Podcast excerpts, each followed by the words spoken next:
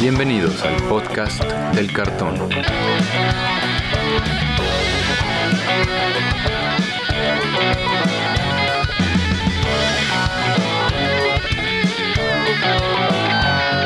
Arrancamos. ¿Qué tal amigos? Bienvenidos nuevamente al podcast del cartón, el podcast donde platicamos sobre todo lo que tiene que ver con el juego Magic the Gathering. Yo soy Andrés Rojas, también conocido como Chad, y me acompañan mis confitriones Brian Romero y Antonio Teddy. ¿Cómo se encuentran esta tarde, amigos? ¿Qué tal, Chad, Brian, audiencia? Un gusto estar de vuelta con ustedes, acalorados, porque ya en nuestra ciudad se empiezan a sentir los calores, pero pues muy entusiasmados para escuchar el episodio de hoy. Hola muchachos, pues muy bien, como dice Teddy, con muchísimo calor. Me comentó recientemente un, un conocido que estos días hizo más calor aquí en la ciudad que en la playa. Madre. Es horrible, ¿no? Sentir el calor así tan fuerte y no tener como playita para desquitarlo. Pero, pues bueno, no es lo que nos espera con este calentamiento global y ni modo, ¿no? Entonces, pues bien, ¿no? Y contento de lo que vamos a platicar hoy. Bueno, contento entre comillas de lo, de lo que vamos a estar platicando hoy porque hay muchas cosas que tal vez haga corajes un poquito más adelante. Ok, de eso se trata este episodio, porque vamos a hablar acerca del el lore de la última expansión de March of the Machine. Pero no sin antes comentarles que tenemos playeritas del podcast. Tenemos tres diseños, los cuales pueden adquirir con nosotros a través de nuestras redes sociales, enviándonos un mensajito y si las podemos enviar, pues también pueden ahí ver los diseños que tenemos y también pueden encontrarlas en Dragon's Gate Puebla, en el centro de Puebla, un lugar muy bonito. Si, quieren, si vienen a pasar ahorita en vacaciones de Semana Santa, dense la oportunidad de pasar a Dragon's Gate aquí en el centro de Puebla. Paseo San Francisco, pueden ir al Zócalo, pueden ir a los fuertes, todo queda muy cerca y echar su Magic ahí en Dragon's Gate y comprar su playerita también, ¿no? Pues amigos, ahorita lo bonito de este fin de semana es que hubo bastantes torneos de Magic. Ahorita de hecho estábamos viendo uno no acabado, uno de moderno, ese en Estados Unidos. Sin embargo, se llevó a cabo la South American Magic Series en Chile eh, para eh, pues ya ser el campeón regional. Déjenme abro mi tweet. Sí, la final regional del Magic Series fue el formato fue estándar, 132 jugadores, el top 8 Tuvimos Mono White Midrange por Marco Gaete, Selesnia Toxic, Guillermo Sulimovic, Mono White Midrange, Luis Gutiérrez, Esper Legends, Cristian Ollaneder, Selesnia Toxic, Diego Celis, Ractos Midrange, Sebastián Toledo, Mono, otro Mono White Midrange por Luis Allende y Domain Control que llegó en octavo y ganó de Francisco Benítez. Y es que con este deck nos dio a entender que hay un nuevo pirexiano dominando aquí el estándar. Sheldred ya, como bien saben, pues cayó de nuestra gracia y ahora estamos jugando a Traxa Control. Eh, la final estuvo bastante buena, sin embargo el mono white midrange se tuvo que ir a Mulligan de 5 y obviamente pues no tiene buenos top dequeos contra el control que estaba manejando Francisco Benítez. Felicidades. Felicidades hasta Chile carta muy, muy, muy dura la, la Traxa. La verdad es que tal vez todos la infravaloramos. Sí, bastante. Y bueno, nada más para que sepan, su, su deck control trae no, no cuatro, trae cinco Wanderers entre la Eternal Wanderer y la que camina, The Wandering Emperor. Además trae sus Atraxas y con eso pues ganó. La verdad estuvo cañón, estuvo bueno. Wedding Announcement, obviamente Leyline Binding el artefacto vehículo que está también rompiéndola en estándar, el Reconer Bank Buster, sus counter spells, Make Disappear, Negate, su removal, el removal favorito de Brian, Lay Down the Arms, Depopulate, un, un par de chanchitos en Phyrexian Board, el que te busca tierritas, un bonito deck que lleva obviamente sus triomas, sus otaguaras, bocello para cualquier cosita. ¿Cómo ves, Brian? Me dijeron ¿no? ¿Se acuerdan cuando me dijeron que Lay Down Arms era basura? No dijimos eso. claro que sí. yo te dije, Brian, yo te dije que a mí no me gustaba. no, no, chat, se puso neutral. Yo, yo fui, fui yo, yo tomaré la culpa. Miren, los dos me dijeron, no, esa carta es basura, ni sirve, no se va a jugar en nada. Y miren aquí, ganando torneos importantes, llevando a este muchacho al mundial. Y ay, no, la verdad, sí, yo no, no era tan fan, la verdad, no voy a mentirles. El otro lado, la final fue contra Mono Wild Midrange. Eh, también tiene sus dos Wandering, no, Eternal Emperor, dos Elspeth, dos Wandering Emperor, unas criaturas mitrancheros, Serra Paragon, Sanctuary Warden, Loran of the Third Path, la restauración de Enganjo, esa, esa, esa cartita dio bastante, no, no, me sorprendió bastante al momento de verla. Blade and the Arms para que Ryan nos diga que estamos bien güeyes nosotros. Wedding Announcement, otra vez Reckless Band Buster y un par de perritos, Spirited Companion. Un buen deck, lástima que se tuvo que enfrentar contra este poderoso Domain Control. Yo este deck, el mono blanco, lo he estado jugando un poquito en arena y sí está bueno, ¿eh? O sea, sí, sí, sí está entretenido de jugar. Me, me sorprende que mono blanco se haya tardado tanto en volverse como un deck tan fuerte en estándar, sabiendo que tienen rato, ¿no? Imprimiéndole como eh, de las mejores cartas por, por set. por set. Hubo un deck de Infect, bueno, Infect entre comillas, Celestia Toxic, el cual tiene aquí sus Crawling, sus Venerated Rose Priest, Crawling Chorus, Scref, obviamente, Destroy Evil, Soul Partition, Tybars Tybars qué? No me acuerdo. Bueno, pero el que como que le da Hexproof, el Scraps Hive, entonces, muy buen deck de, y que se tarda, bueno, no tarda, sino que más bien prolifera rápidamente con los Venerated Rod Priest, entonces está bastante bueno. A mí ese deck de Effect me gustó bastante.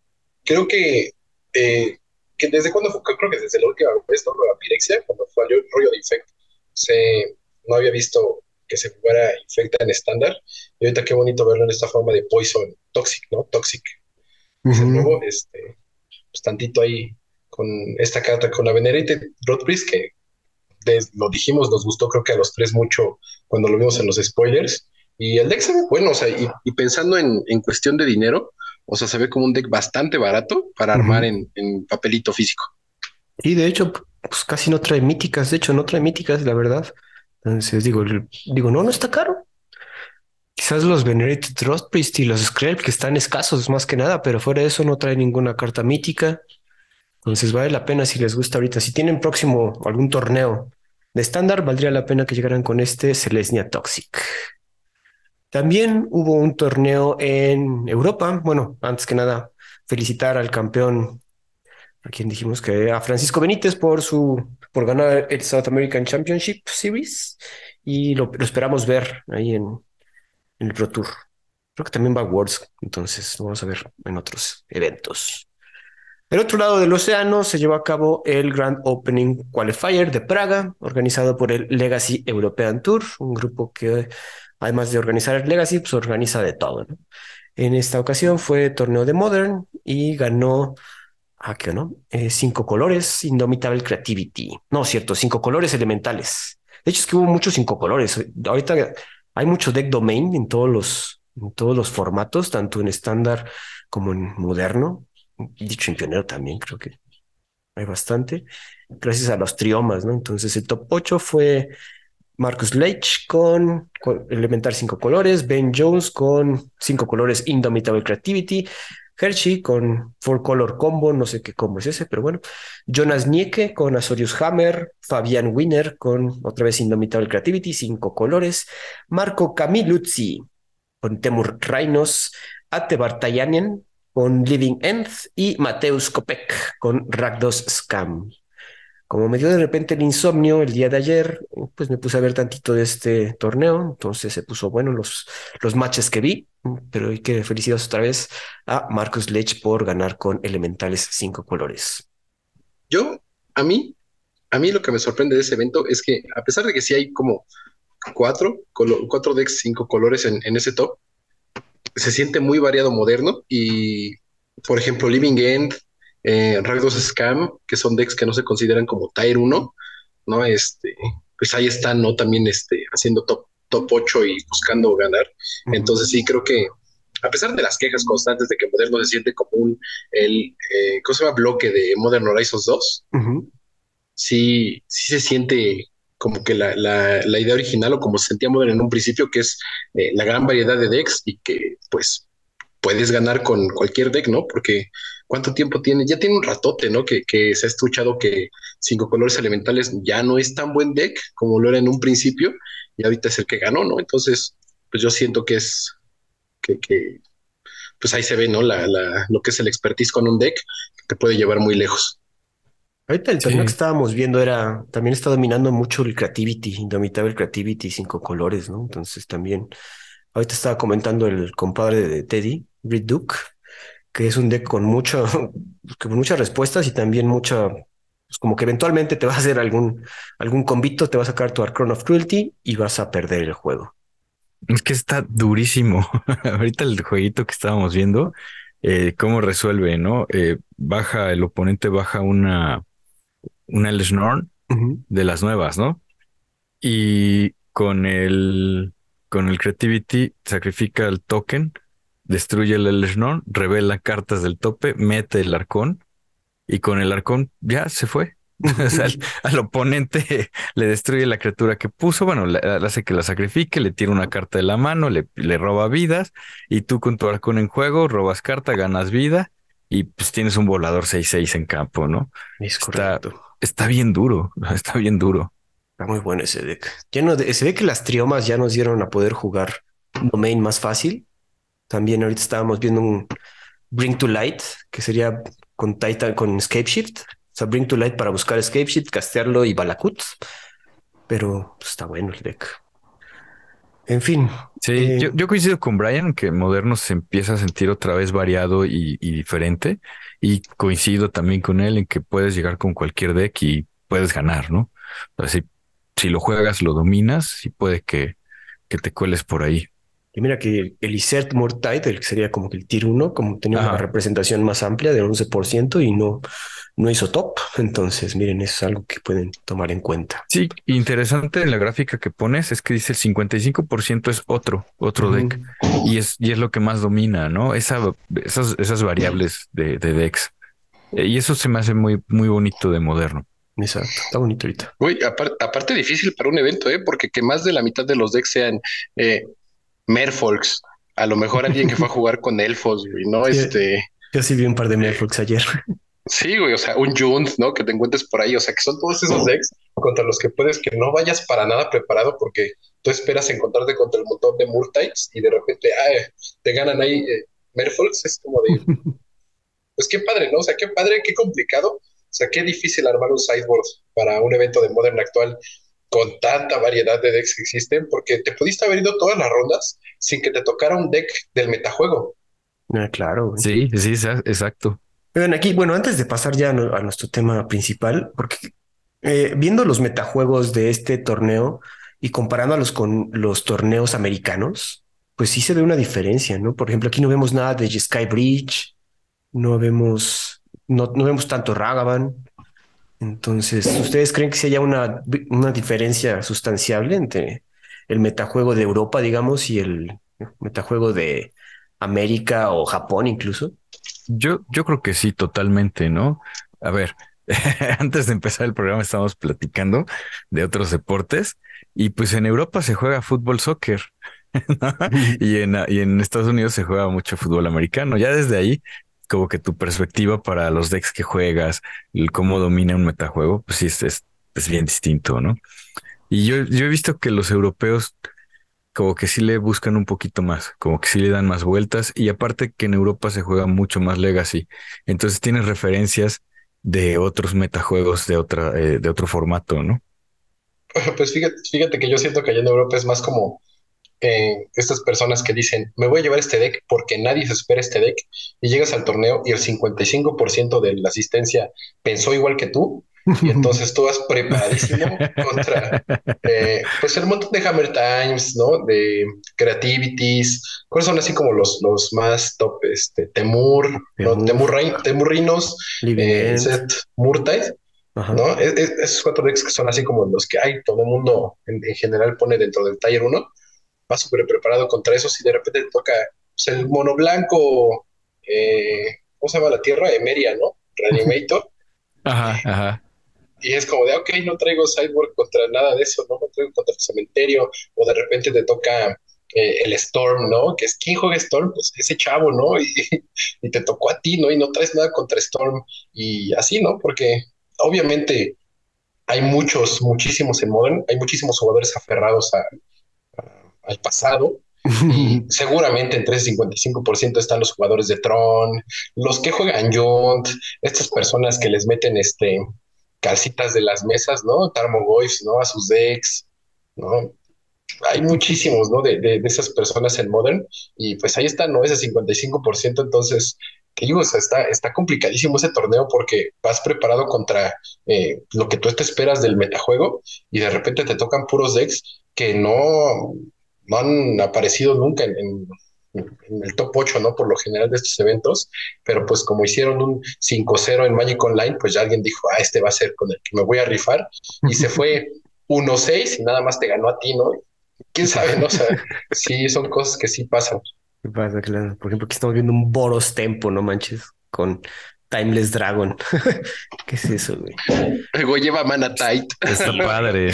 Está, está padre también. No, está padre, Teddy. Está, está chistoso. Deja al señor, ¿cómo se llama? Nicolás ve que juegue su Boros Tempo todo feo, güey. pues lleva Solitude, lleva Fury. Ah, bueno, sí. O sea, lleva está, está cartas, bueno. Pero... O sea, yo lo veo que está padre el deck. Pero bueno, amigos, vamos a pasar ya a lo que nos importa. Y, es que fíjense, amigos, que ya nos mostraron ahora sí las cartas de batalla. Ven que inventamos varias hipótesis de cómo se podían llevar a cabo esta nueva tipo de carta. Lo comentamos ya en episodios pasados y ahora sí ya nos dijeron cómo es el asunto. Eh, vamos a repasar cómo está el asunto aquí. Parece ser que solo en March of the Machine solo vamos a tener un tipo de batalla, lo que sería el Siege, como la, ¿cómo se dice en español, Teddy? Asedio. Asedio, el asedio, el exactamente. Asedio. Uh -huh. Y va a ser una carta de permanente que va a tener dos caras. Eh, una cara que es la invasión, digo la invasión, la, la batalla, y de tipo de Siege. Y cuando esta Siege entra al juego, escoges un oponente para que la proteja. Tú y otros jugadores pueden atacarla. Cuando es derrotada, puede, se exilia y luego se castea transformada. Obviamente tienen como los Placewalkers unos contadores de vida, digamos, de batalla. Cuando se terminan esos contadores, al hacerle daño con tus criaturas, con tus spells como Lightning Bolt, se va a transformar y va a castearse. Yo creo que ese, esa situación de que se castee pues, se presta para que pueda ser countereado y para que puedas, pues, como dice, hacer algo en el stack con ellas, ¿no? No sé si quieren comentar algunas. Hay, ya nos presentaron varias. Hay de, desde Uncommon, raras y míticas. Hasta el momento todas se transforman en criaturas, encantamientos. Hay un Planeswalker y un Sorcery. Entonces, pues se ve que pueden transformarse en varias cosas. El diseño da como para que se puedan transformar en distintas cosas, yo creo. Entonces, no sé si tengan alguna algo que comentar aquí antes de que veamos una en sí. Fíjate, chat, ¿quién lo diría que son parecidos a los encantamientos y que son este double face, ¿no? uh -huh. A mí, o sea, si, si, puedo comentar algo es que eh, está muy lejos de, de, ser esta carta revolucionaria que, que uno esperaría en el juego. A mí, a mí, no me gustaron nada, nada, ninguna. O sea, o sea, están padres, está muy bien, pero eh, esa capa extra de, ah, mira, casteo mi batalla y la tengo que matar, y entonces tú como mi oponente la tienes que defender para que no se transforme en, en, la, en la, otra cosa que es, es más poderosa, ¿no? Uh -huh. Entonces como que, mm, ¿sabes? O sea, a la velocidad a la que estamos jugando Modern, Legacy, incluso Pionero está también bien rápido y estándar tampoco está lento, como que esta capa extra, no sé no creo, es, es mi percepción, no creo que vaya a impactar lo suficiente el juego. Brian. Mm, yo sí creo que afecte bastante el juego. Creo que estos torneos que vimos ahorita fueron como de los últimos que vamos a ver con el Magic pasado y después vamos a ver eh, cómo se van involucrando estas cartas. Ahorita yo no he visto una, una batalla que me haga decir, esta va a ser la carta que va a venir a cambiar eh, formatos eternos, porque pues no, no, no, no soy tan de especular así, ¿no? Pero sí hay varias que he visto que están bastante buenas, que están bastante usables. Eh, por ejemplo, la invasión de Alara eh, en estos decks domain se me hace demasiado buena, ¿no? Porque hace un montón de cosas cuando eh, la vences. Creo que hay muchas estrategias que pueden, van a girar alrededor de, de estas nuevas cartas, porque son cartas que, por ejemplo, hay, hay unas que hacen lo mismo que ya hacían otras cartas en el pasado, ¿no? Y tú decías, bueno, pero esta carta normalmente no era tan jugable, ¿no? Porque pues nada más así eso, ¿no? Como buscar dos tierras y ponerlas en juego. Pero aquí tienes como que el upside de que, aparte de buscar tus tierras, puedes atacarla, puedes hacerle daño y se va a volver como una criatura, ¿no? Y cómo cambia el juego, no sé, porque son cartas que no existían antes, son cartas que no, no se pueden comparar con nada más, ¿no? O sea, sí podemos decir que funcionan como medio Placewalker, como medio las sagas de Kamigawa, como eh, medio un encantamiento, pero a fin de cuentas, pues va a afectar el juego en la manera en que, por ejemplo, prefieres atacar a tu oponente y acercarlo más a, que sus puntos de vida lleguen a cero, o prefieres atacar la batalla para tener una criatura más, o para tener un Placewalker, no prefieres gastarte tu Lightning Bolt en quitarle tres de esos seis contadores a, la batalla que tú tienes, o prefieres usarlo para remover una criatura que tiene el oponente. O sea, van a ser decisiones que se van a tomar eh, dentro del juego ¿no? Que te van a aumentar muchísimo, ¿no? Lo, lo, que es este, el jugar Magic, porque ahorita se está empezando con esto. He visto que algo muy marcado en la tendencia del diseño de las batallas es que, por ejemplo, las batallas que son removal tienen costes muy altos porque tener como una batalla que sea un removal y por el otro lado sea algo más, o sea, un, removal con upside, se, creo que es algo muy fuerte con lo que les dio miedo, voy a decir miedo, intentar experimentar desde temprano los de Wizards, ¿no? Porque si tuviéramos, por ejemplo, un Murder, ¿no? Algo que costaba tres manas, destruyera cualquier criatura y por el otro lado fuera una 2-2 con menas, sería, creo, algo bastante, bastante jugable, ¿no? A, diferencia de Murder, que nunca ha visto juego en construido. Entonces, quién sabe, no, o sea, no sé qué tanto lo pueden afectar. Yo creo que sí va a haber muchas estrategias girando esto. Todas las cartas que manejen con quitar contadores van a tener como una vida nueva a partir de, de, estas batallas, porque hay incluso, hay una batalla que eh, hace un efecto parecido a Green Sun Zenith, ¿no? Que te busca una, criatura que no sea humano y la pone en juego. Entonces, este, quién sabe, ¿no? A lo mejor se empieza a jugar en Modern porque ya es una forma de buscar tu raya de árbol que cueste dos manas y rapearte un poquito más, ¿no? O hacer un poquito más de cosas. No lo sé, ¿no? O sea, sí, sí quisiera especular muchísimo con que todo va a cambiar, pero creo que sí va a haber decks que giren en torno a ellas, creo que va a haber nuevas estrategias, va a ser difícil tomar decisiones cuando te está atacando tu oponente, como decir, ah, sí, pues, si si le dejo que su batalla se convierta en criatura, luego puedo usar mi revuelo vacío para destruirle todo o, o, no, porque pues si le voy a hacer el cambio, si dejo que la batalla me la quite, este, va a tener una criatura más con lo que me va a ganar. O sea, son muchas cosas así de las cuales se puede especular. A mí, yo sí, yo, yo voy a decir que como Teddy no me gustaron porque no fueron lo que yo quería, pero al mismo tiempo siento que sí están bien para el juego y hay unas que he visto que digo, ah, claro, si, si mi Glorious Anthem hubiera hecho lo mismo que esta batalla que se volvió Glorious Anthem desde un principio, tal vez se seguiría jugando, ¿no? A diferencia de Glorious Anthem, que ya no se juega, ¿no? En ningún lado. Pero pues habrá que ver qué pasa, habrá que ver cómo se, se, desarrolla, el juego. Y quién sabe, ¿no? Después termina siendo que una de estas batallas que nadie daba un peso por ella termina siendo la nueva Traxa y no conseguimos nuestras cuatro cuando pudimos. Yo fíjate que, fíjense que sí, o sea, yo en un principio estaba de su lado, como que no me gustaba tanto el diseño después de analizarlo y como que ponerme a leer opiniones y comentar en nuestros chats, pues ya les entiendo más. O sea, no digo, hay que jugarlas para empezar. Ahorita como que en papel tenemos una idea, pero al momento de ya jugarlas va a ser otra cosa. Hay que tomar en cuenta que son permanentes, que se pueden blinkear, que se pueden regresar a la mano, que puedes tomar control de ellos, que puede, que se va, va a haber mucha interacción que vamos a tener que tomar en cuenta al momento de que juguemos con ellas.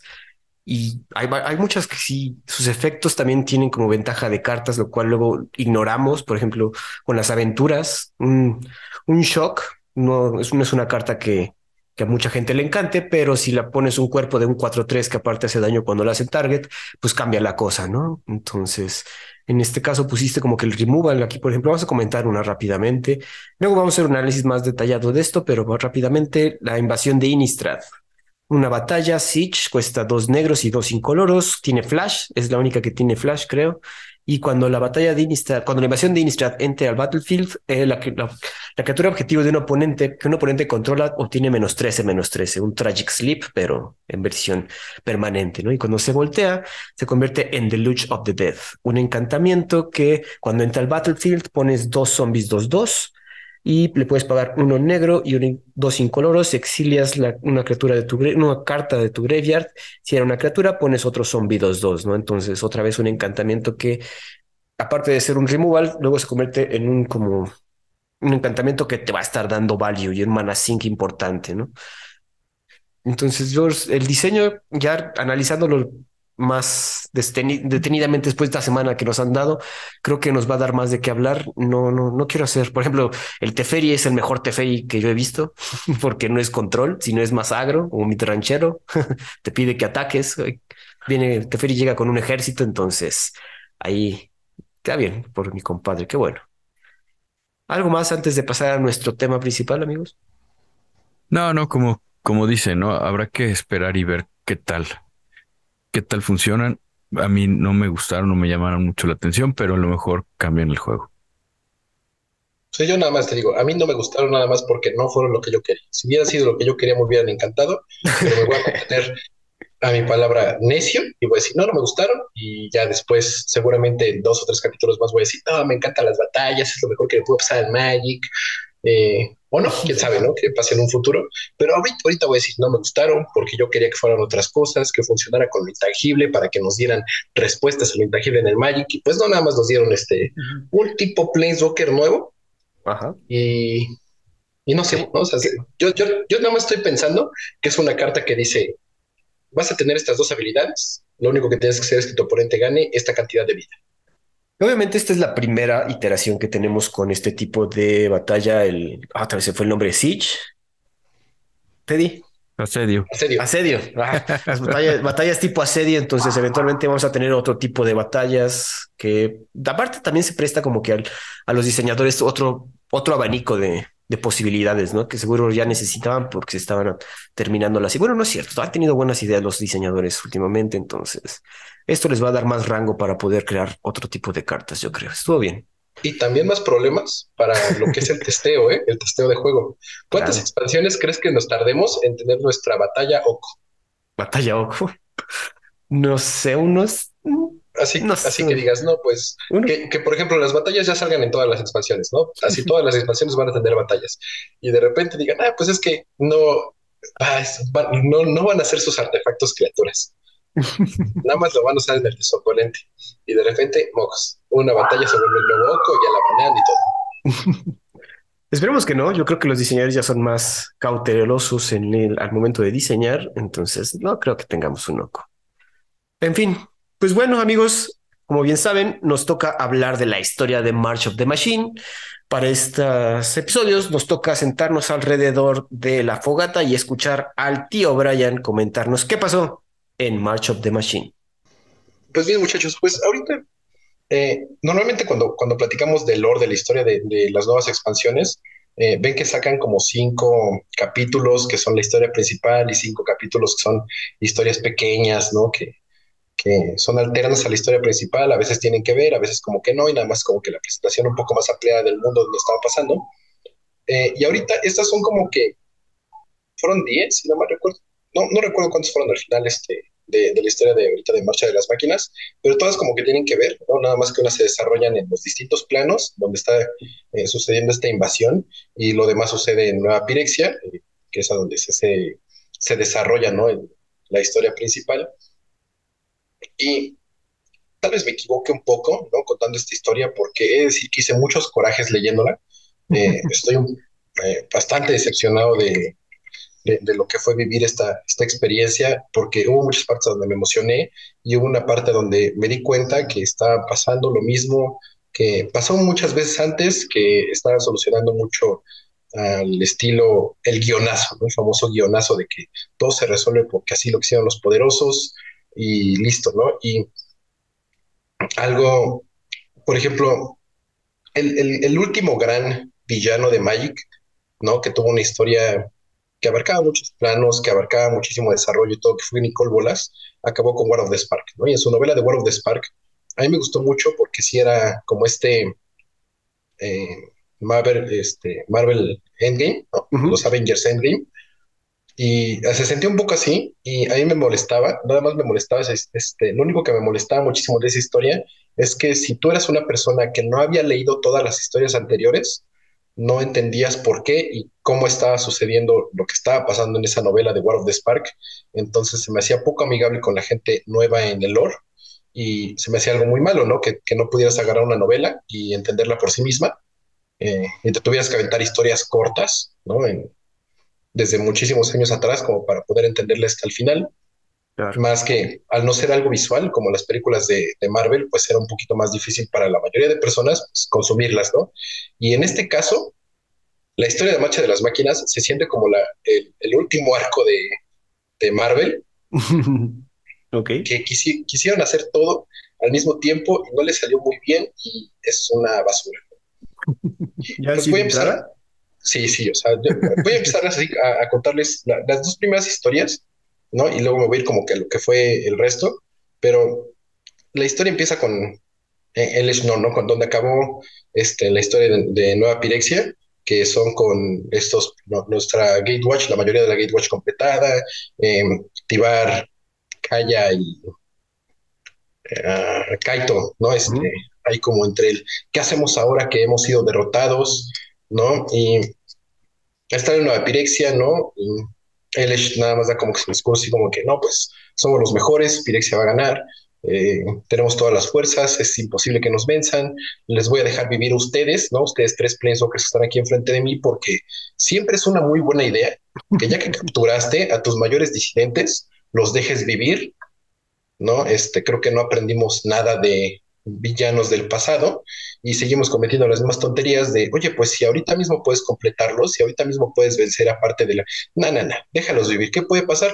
Los Mirran, la resistencia Mirran, los hemos dejado vivir mucho tiempo y siguen haciendo su relajo, ¿no? Entonces, claro, estos, si los dejamos vivir, este, se van a calmar, ¿no? Porque acaba con, no, la, historia de, de, de, Nueva Pirex, de Pirexia, todos seremos uno, acaba con que, pues, el árbol Rainbreaker abre portales y la invasión empieza por todo el multiverso.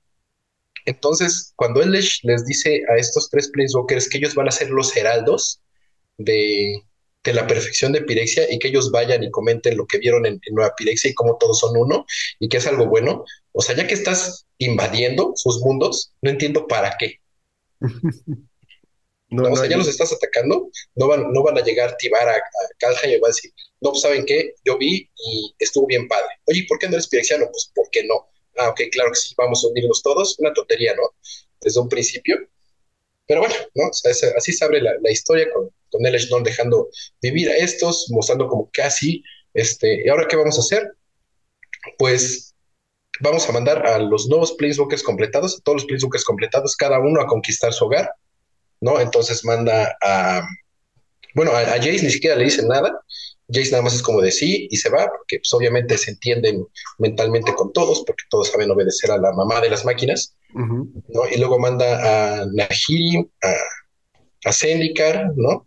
Manda a, a Luca, a Icoria, ¿no? Que con Luca es como de, no, pues es que este güey es como muy, muy locochón el muchacho y se va a dejar llevar en un reto personal en vez de ver como que la conquista, pero saber pues, qué pasa, vete a Ikoria, manda a Tamillo Kamigawa, Tamillo desde un principio que le muestran Kamigawa como que tiene así un lapsus en, el que deja de, no obedece, no y deja de escuchar tantito a Elish al ver como que a la, familia, porque recordemos que Tamillo es una Planeswalker de familia, ¿no? Pero pues ya termina obedeciendo a este y se va a conquistar este. Kamigawa, manda a a Yanni, en vez de mandarlo a Lara, lo manda a Teros, ah, ¿no? Este, con, un, con el fin de que, pues, él sabe, ¿no? Cómo funciona en Teros, quiere, eh, él no quiere lo que, lo que quiere es conectar a los dioses, eh, a Yanni le dice que sí tiene como que el plan de cómo hacerlo, ¿no? Que, la idea de Yanni es corromper a los sacerdotes principales de, de, cada dios enteros y que con la corrupción de estos sacerdotes y de sus seguidores así van a corromper a los a los dioses, cosa que vimos que sí sucede con, con Elliot. Entonces, como que ese es el plan, ya lo habíamos visto en la carta con Elliot que sí iba a pasar antes de que se empezara la historia, entonces ya sabíamos que el plan de allá ni siquiera era muy bueno y se va para, para Teros y manda a, a Traxa, la manda a Capena, ¿no? Y ahí es cuando se extiende un poquito como que la plática entre ellas de que no, pues es que allá en Capena, eh, estos ángeles que vivían antes destruyeron completamente a Pirexia, dejaron una capa que les hace daño a, los pirexianos, ¿no? Que es como esta, como si fuera una cúpula donde está New Capena, toda la ciudad, oh. ¿no? Protegida de, de, lo que había sido, ¿no? Como que el, el, Halo no nada más brota de la fuente y lo consumen como si fuera este su droga los ciudadanos de Nueva Capena, sino que está como que constantemente en el aire, le lastima a los pirexianos, entonces como que es un plano, le dicen que es un plano como hereje, entonces cuando el plan es conquistar los demás planos y convertir a todos sus seres vivos a pirexianos y llevar la gloria de Pirexia a todo el multiverso, el plan en New Capena es destruirlo por completo, ¿no? La idea de mandar a Traxa es que a lo mejor como ella fue un ángel en el pasado, la, el Halo no la afecte tanto, ¿no? Si se ve como que Nueva Capena va a ser, es, es como este lugar a donde están mejor preparados para vencer a los pirecianos porque ya los vencieron alguna vez y tienen este, este producto que es el Halo que les ayuda a, derrotarlos sin ningún problema. Entonces la idea es de, no, pues tú vas a Traxa y matas a todos, ¿no? No va a haber para ellos nada de, conversión, tú vas a destruir toda la ciudad, vas a asesinar a todos los, los, seres vivos que ahí existen, no va a haber paz para ellos, esa es la, la misión que tú tienes y vas, ¿no? Dicen, ay, ¿y, ¿y por qué este, no, se, se ve como que el plan al final termina de, que, ay, pero es que el, plan de ahí de Nueva Capena es que tú lo, cuando tú logres destruir, ¿no? A toda, eh, todo este plano, eh, va a ser un golpe importante para alguien que consideran como que su enemigo principal y el que los puede vencer. Desde ahí nos siembran como esta, esta semillita de, hay, hay un Planeswalker blanco al que le tenemos mucho miedo. ok. Oye, ¿y por qué? Porque sí, ¿no? No es algo que te desarrollen en la historia, ¿no? Nada más te están diciendo que sí. Nunca se había mencionado eso, o sea, desde Nueva Pirexia, el, set original, nunca se había mencionado así como que, ay, pues es que las escrituras o dentro de nosotros, ¿no? Este, algún mensaje del pasado dicen que hay que tenerle miedo a un Placebooker blanco. No, nada más este, se ve que conocieron a, a, a ¿cómo se llama este? A Elspeth, en, ahorita que fue el, intento de destruir Nueva Pirexia, y desde ese momento fue como, mm, hay que tenerle miedo a, a la que agarró el Silex y se fue que tal vez no esté viva, pero hay que tenerle miedo. ¿Por qué? Porque sí, ¿no? o sea, no, no tienen una razón. Eh, y ya no, en, eso termina esta historia. Y en el capítulo 2, vemos en Dominaria, ¿no? Regresamos a Dominaria. En Dominaria está Liliana, está Brenny 7, está Chandra, ¿no? Este, están ahí ah, reunidos en, en, una de las como secciones de lo que se va a volver a convertir en la mansión Bess de Liliana. No, este, esperando, ¿no? es como que la casa club donde se reúne la Gatewatch, donde lo van a planear todo lo que van a hacer, y el, el, chiste o la indicación era esperarse dos semanas, ¿no? Si en dos semanas este, no tenían noticias, eh, era, era pensar que todos habían muerto y que necesitaban hacer el plan B. El plan B era, pues, irse a, diferentes planos, contarles de lo que iba a ser la invasión pirexiana y, pues, que se preparara, ¿no? Todo el, multiverso prepararse para la guerra contra Pirexia. Claro. ¿No? Y pues ya te, te dicen, hay que echarle como que este, pues es muy impaciente, pues es una, es una maga roja, ¿no? cuando tú esperas que después de que falleció su mentora, que era Haya, eh, este personaje madura un poquito, porque así te lo empiezan como de, no, pues está con Bren, ¿no? Bren, esta Adriada que tiene un fuego interno que la consume, que por eso se fusiona con estos árboles para que la ayuden como a detener este fuego y así el, árbol como que se va consumiendo en vez de la driada y cuando se consume el árbol pues consigue uno nuevo y así se va, ¿no? Y ahorita estamos en la séptima, con el séptimo arbolito que le está consumiendo esta flama, ¿no? Que la va a estar consumiendo para siempre a Bren entonces, lo que hace Chandra es como educarla acerca del fuego, enseñarle lo que es el fuego para que se trate de controlar esto un poquito. Y empieza la historia con una Chandra muy madura, ¿no? Con esta que dice, no, pues sí, puedo, voy a tomar estas enseñanzas de, que me dejó Haya, voy a ayudar a Bren este, como mi primera discípula a, controlar esto de los, del fuego. Y así empieza un poquito, ¿no? Dice, ah, pues está un poco desesperada, pero entiende lo que tiene que hacer. Y pues la relación ahí con Liliana como que no es la mejor porque son, son dos mujeres ahí que, que si las dejas solas, yo creo que una semana en el mismo cuarto se van a agarrar a golpes. Sí, yo también creo. pero pues ahí están, ¿no? O sea, está como que esa incomodidad de verse las caras las dos juntas y pero viven, ¿no? Sin ningún problema. Y, y, todo se acaba cuando regresan, ¿no? Tibar, Kaya y, y Kaito regresan aquí a la mansión, les cuentan lo que pasó. Eh, Liliana es la primera que es súper incrédula, así como, ¿dónde está Jace? sí, no, pues mi hija Jace, Jace cayó, ¿no?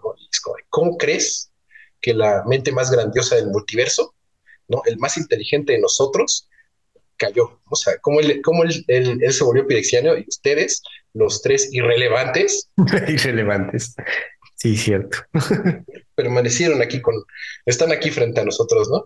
Y ya la primera idea, obviamente, de la nueva Chandra y madura, este, de la nueva Chandra, madura, pensante, ¿no? Que no es impulsiva.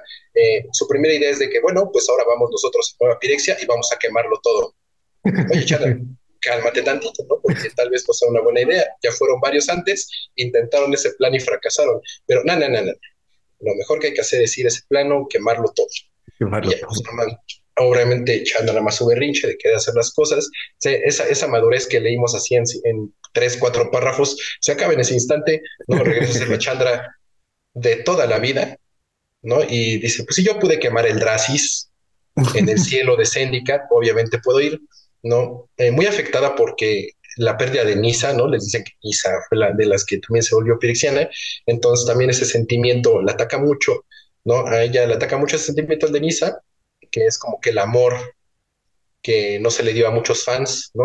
A- a aunque pues, te dicen que Chandra es súper heterosexual, pues realmente dicen, ah, pues el nuevo amor de, de, de Chandra es Nisa, pero pues bueno, se siente muy así, se sale de la mansión toda enojada y Liliana lo primero que dice, bueno, este, muy bien muchachos, yo me regreso a, a Strixhaven, ¿no? A la Academia de Strixhaven para preparar a los muchachos para lo que se avecina, ¿no? Y me voy, ¿no? Y, Ay, pero hay que hacer un, cállense, cada quien se va a ir a, a sus planos, vamos a hacer exactamente lo que dijo el Eshnorn que hiciéramos y cada quien se va a ir a su lugar y en vez de predicar la palabra de Pirexia, pues vamos a irnos a, a avisarles, ¿no? A activar el plan B. ¿no? Correcto. Porque pues sí, ¿no? En vez de todos juntos, organizarse, juntar un ejército, ¿no? Y tratar de defender como plano por plano, no, no, no. Vamos a separarnos. Le funcionó a Scooby-Doo, nos va a funcionar a nosotros. A ver. No, entonces se separan y ya Chandra va con toda la intención de este, caminar entre planos para llegar a Nueva Pirexia, quemar el árbol y salvar el mundo, ¿no? El plan más eficiente de todos, ¿no? El que no pudo pensar una de las mentes más grandes del multiverso, se le ocurrió a Chandra en cinco segundos, listo, ¿no? O sea, lo que quiso hacer Jace, poner una bomba en el centro, no funcionó, muy bien, ahora voy a ir yo y con mis manos le voy a, voy a incendiar el árbol y se va a salvar el multiverso. Eh, para esto llega Bren, llega Bren con ella, le dice, pues es que sí, o sea, la gente se queja contigo, Chandra, pero yo estoy de acuerdo contigo, ¿no? Cuando la rama de un árbol está podrida, pues la arrancas y listo, salvas el árbol, ¿no? Entonces sí, yo creo que tu plan de ir y destruir el, el árbol es lo, es lo mejor que podemos hacer, pero también, pues yo tengo la habilidad de fusionarme con los árboles, ¿no? Eh, gracias a las enseñanzas de Teferi, he aprendido como a sentir estas como ondas, Ondas, ok. Muy hippie el asunto. como ondas. Ajá, como ¿Vibras? ondas, como- ajá. Es una driada, ¿no? Entonces, obviamente, sí espero que sea así como este, tu aura, amiga, está muy sucia, ¿no? Este, muy hippie, ¿no? Entonces, ¿sabes? Sí, sí, sí puedo sentir el árbol que está sufriendo, ¿no? Entonces, creo que puedo ir, puedo ir y con mi poder de fusionarme con los árboles, puedo fusionarme con Realmbreaker, porque no importa si el árbol es muy poderoso, si está contaminado, si hay muchas cosas, yo lo puedo hacer porque eh, no hay límite para mi poder, ¿no? Resulta que, este, pues, mientras sea un árbol, me puedo fusionar con él, listo, ¿no? O sea, no, no, no pasa nada. Este, vamos, y, se- y creo que nos puede ayudar por ahí cierto mago, ¿no? Te dan ahí la idea de que Teferi, porque este, a pesar de que no está con nosotros, lo puedo sentir por ahí, entonces tal vez pueda comunicarme con él y tal vez pueda hacerlo regresar. Ok. Y dice, claro, excelente plan. Entonces, este, pues, ¿no? Eh, el, el plan de, de todo se hace, ¿no? Eh, Liliana se regresa al pleno de Arcabios, lo va a defender a la Academia de Strixhaven. Este, Kaya se va para... Sí, se va para Ravnica. Ah, Ravnica, ok. No, sí, no, no, no, se- no se va para Ravnica porque luego, luego sabe que Ral Zarek también es una de las personas más preparadas del, del multiverso y, y lo va a defender. De acuerdo para dónde se va a caer.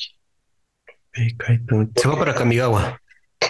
Ajá, para Kamigawa con, con Kaito Ajá. y este y Tibar obviamente se regresa a Kalheim, ¿no? A defender este suceso porque Kaito, Kaito es el Taibar es fácil el personaje más este vikingo que puedes conocer. No, porque sí fue como de este, oye, ¿y Elspeth qué le pasó? No, porque también pueden creer que Elspeth tampoco haya regresado. Y dice, no, ella agarró y se sacrificó por nosotros. Ahorita se está ahí festejando con las valquirias, no su gran sacrificio. Y no, es como de, a ver, carnal, te calmas tantito. no digas estupidez. te calmas tantito, dejas de decir tus jaladas ¿Y qué vamos a hacer, no? Porque sí, o sea, Taiwan es como decir, ¿no? Y como los mejores, y peleó como los mejores, y cayó aquí, es sigo, ya, tranquilo, ¿no? tranquilo, no todo es pelear y tomar, no, muchacho, ¿no? Y así se van, y, y pues en eso, eso, así empieza la historia, y hay varias historias que van así. Yo voy a hablar primero de todo lo que sucede en los demás planos, ¿no? antes de irme como a la historia principal porque lo que sucede en los demás planos dentro de la historia de, la marcha de las máquinas es que vemos estas pequeñas batallas, ¿no? estas pequeñas peleas que ganan en los planos, pero al mismo tiempo todos los planos, absolutamente todos, están perdiendo contra Pirexia. Ah, como debería ser.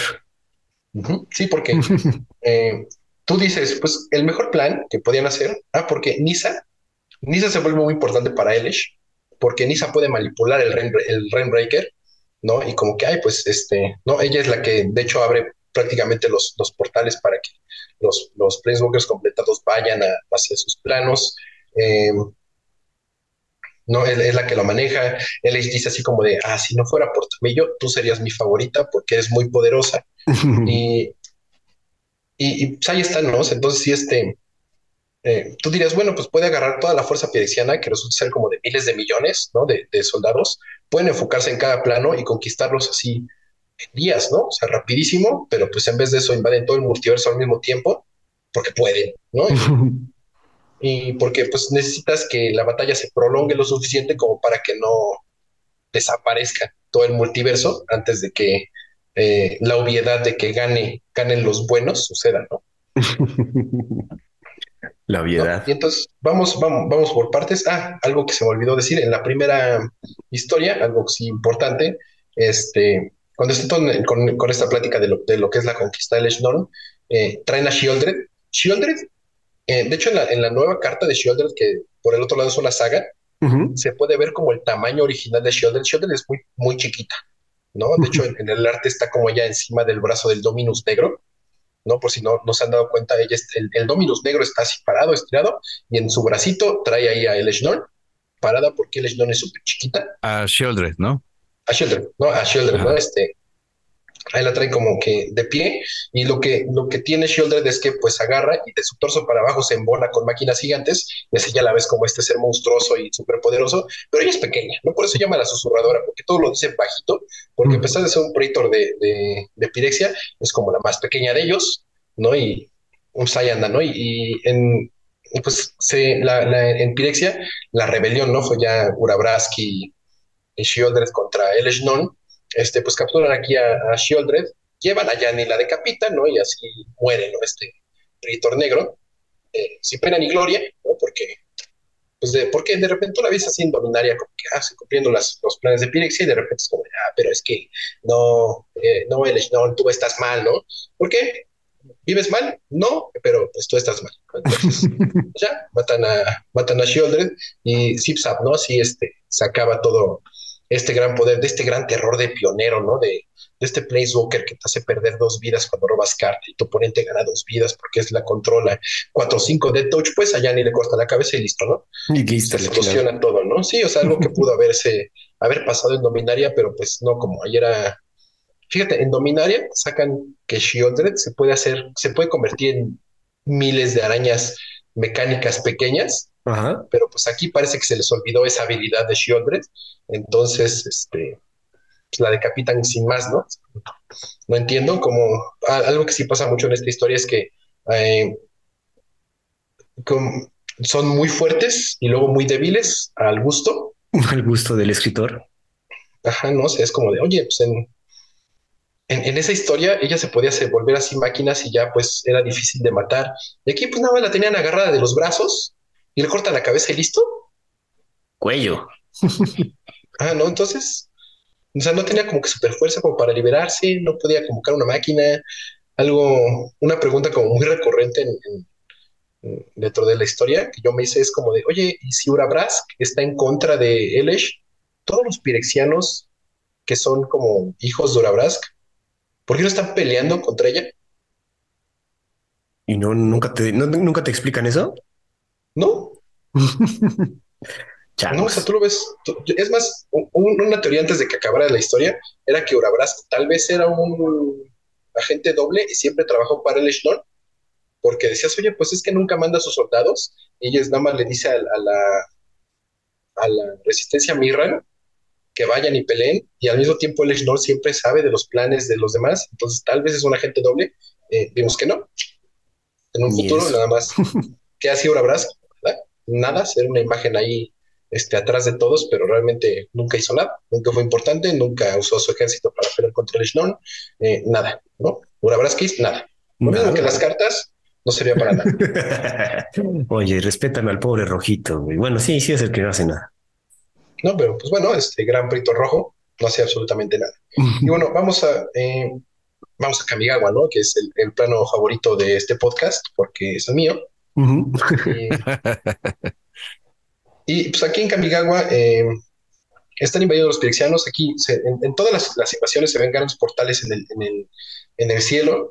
De hecho, cuando el no te muestra así como los planos, Kamigawa es el plano que es como de, ¿qué está sucediendo? No sé, se abrieron portales en el cielo, estaba apareciendo ahí como este, troncos de árbol, nadie le importa, ¿no? O sea, ellos siguen como de su vida hasta que empieza a haber destrucción, allá cuando todo el mundo, el caos empieza, pero mientras sucedía eso y era como de, no está pasando nada, todo está bien. ¿No? Y pues Boseyu, que es como el, árbol insignia de, Kamigawa que ha perdurado durante miles de años, que es gigante, que hay una ciudad alrededor de ella, de, este árbol construido, porque pues, es un gran eh, elemento que, inspira en, el plano. es como el, enfoque de esta batalla, a donde están peleando contra, contra los pirexianos, Tamillo está dirigiendo al ejército pirexiano, está usando así muchos este, hechizos, pero la principal habilidad de esta, de Tamillo es que tiene historias, ¿no? Ella cuenta cuentos, ¿no? Hay un Planeswalker que se llama, si no me recuerdo, Bolevar, eh, que fue del anterior, de la primera invasión pirexiana, que era, puede ser que era un comic relief, ¿no? Era este, este Planeswalker que a veces rompía como que la cuarta pared, que era um, el administrador de esta biblioteca donde estaban todas las historias de todo lo que sucedió y de lo que va a suceder, y que algo así sirve para que Pirexia no gane en la primera eh, invasión, porque pues, él agarra el libro a donde se habla de la invasión pirexiana dominaria y él borra esa parte que decía donde Pirexia gana y por eso ya no ganaron. una tontería, algo que yo odio por completo a este Planeswalker, ¿no? Porque se me hace una tontería que tengas esa manera de solucionar las cosas. Ah, mira, este libro tiene escrito el futuro y si lo borras ya no sucede. Ok. Qué pendejada, güey. Qué pendejada, ¿no? Entonces, pues Tamillo es algo así, tiene estas historias y lo que va, va contando, ¿no? Ella va contando esta historia de cómo Pirexia gana y cómo todos son sirvientes a Pirexia y prácticamente cuando la acabe eh, todos van a obedecer a Pirexia y Pirexia va a ganar. Entonces tratan de evitar que esto suceda, ¿no? Porque el personaje de Tamillo, eso es lo que trae, ¿no? Ella trae, ven que traía scrolls, ¿no? Estos rollos encadenados que eran de hechizos y de cuentos que ella nunca tenía que decir, ¿no? Que, si, si ella los, los, usaba, podían ser muy peligrosos y que fue uno de esos lo que Emrakul usó para autoencerrarse en la luna, pues eso es, esos son ¿no? los rollos que ella va leyendo y pues le tratan de detener rapidísimo, tratan de, de aquí pelean contra ella, todo, aparece The Wandering Emperor de último momento porque eso es lo que hace un líder, ¿no? La emperatriz de Kamigawa llega y asesina a Tamillo y Tamillo es la presa que cae. Aquí en esta parte de la historia, yo estaba muy emocionado porque dije, muy bien, muy, muy, muy bien. Eso significa que no va a haber reversazo a la piresis y todos estos Planeswalkers que están eh, completados, los vamos a ver caer. Va a ser un nuevo reinicio para la historia de Magic. Las cosas van por buen camino. En corte A, la historia termina en que Tamillo, pues ahí muerta, ¿no? Su niña, su hija rata, ¿no? Es una rata. Eh, ¿Cómo se llama esta, este personaje? Sí, es, es, una, es, una rata, ¿no? Es un. Ay, este, ay, no, me acuerdo cómo se llama la, hija adoptiva de Tamillo, porque es una rata. Ok. Este, y pues termina que si Tamillo muere, sale en una, un scroll a donde pues se, revela como una historia y es la historia de Tamillo y entonces Tamillo vuelve a la vida, entre comillas, como un espíritu, que son los recuerdos de Tamillo y pues el cuerpo físico de Tamillo completado murió, pero ahora existe en forma de, de, historia, ¿no? De cuento y ya se va de la mano ahí con su hija rata. Ok. Y es como, bueno, ¿no? Este, pues en vez de perderla para siempre, pues va a existir, tal vez ya no como Planeswalker, pero ahí no, este, como una, una que puedes consultar para algo y como un personaje que puede seguir apareciendo si regresamos a Kamigawa en un futuro, ¿no? Ok. ¿Y eso te gustó? No, no, porque no acabó el personaje, ¿no? el, personaje no murió, nada más ah, murió, pero resucitó y ahí está, porque pues tiene que haber finales felices, no ibas a dejar a la rata huérfana, está bien, no, a mí no me gustó, no, a pesar de que soy muy fan de, Kamiga, de Kamigawa, de que también yo se me hacía como una, una, buen, una buena Planeswalker, porque su pueblo, como los Moonfolk, no soy para nada fan. Se me hace como lo malo de Kamigawa, no como los villanos de Kamigawa, ¿no? Estos este, elitistas que viven en las nubes. Eh, y dije, pues claro, ¿no? Es este, es este tipo de personaje como Marvel. ¿Cómo se llaman? Los Watchers. Los Watchers, ajá ¿no? Los que ven cómo todo pasa y ella es lo que hacía, ¿no? Ver cómo sucedían las cosas, escribir eh, cuentos, ¿no? Historias, listo. Y pues aquí se vuelve como el, villano y cuando tú dices, no, pues sí va a haber como esta pérdida de, de Prince Walker, sí va a haber estos personajes que van a caer y no va a ser como en War of the Spark, que nada más se murieron dos, uno que no le importaba a nadie y uno que solo importaba porque su carta estaba buena. ¿no? Dices, bueno, pues este, aquí tal vez no sea así, y pues no, fue lo mismo, ¿no? Entonces, aquí también yo pues te digo, revive y ahí está con su niñita rata y listo, ¿no? Este, ganan este como batalla venciendo a Tamillo, pero te dicen que la, invasión continúa, ¿no? Porque Tamillo será pues la que medio guía vaya a las fuerzas, la que tiene como un plan para conquistar Kamigawa de un golpe, pero este, pues sigue, ¿no? Sigue siendo la invasión pirexiana y ahí está pecando, ¿no? Eh, esto no va en, en, orden, ¿no? Nada más como que anoté las, este, los planos que, que fueron invadidos y y ya los voy a mencionar, ¿no? Entonces, no, no hay. Eh, pero eso fue después, nada, no importa. ok. No, después que Kamigawa, Kalheim, no, Kalheim fue también invadido, ¿no? Invadido por Pirexia y todo el mundo ya está aquí, el, el, super caos, ¿no? Porque este, aunque Kalheim es este plano que está un poco preparado para todas las guerras, es un plano vikingo, ¿no? Y a Taiwan ahí lo ves peleando contra todos y, y, muy acá. Algo que me hizo decir es que este, este plano ya está perdido, es que coma la, serpiente que es como eh, el equivalente a, ¿cómo se llama? Yugur La, serpiente que le puede dar la vuelta al mundo porque es gigante. Sí, mm. sí, así Yugur, Yugur, no me acuerdo qué, sí, sí, sí. Algo así, ¿no? Pero esta serpiente coma, ¿no? La serpiente del cosmos, ya está completada por Pirexia, ¿no? Entonces está atacando ahí al propio plano, entonces estamos hablando de un ser mitológico que es prácticamente una deidad, ¿no? Ahí peleando, este, no, Tibar se reúne con su hermano, ¿no se llama Haaland? Como el jugador de fútbol. ¿A poco sí? No, es Harald, ¿no? Harald, Harald, Harald, Harald creo que es. Harald, ¿no? Yo voy a decir Haaland porque Haaland está más chido, mete muchos goles. el, el, su hermano Haaland, el, el, rey ¿no? de los elfos, se ve con él y ahí pues, pelean y termina en que aparece Coma y Tibar se va a pelear contra Coma y pues ahí está, ¿no? la, gran invasión, digo, pequeñas batallas como que están ganando, pero pues de repente aparece esta serpiente del cosmos transformada en pirexiano y dices, no, pues llevan las de perder completamente, pero pues hay más o menos, ¿no? En Kaladesh, en Kaladesh la defensa principal está organizada por Saheli, ¿no? Este Planeswalker artífice. Y lo primero que hace Sahel es activar así sus máquinas de guerra.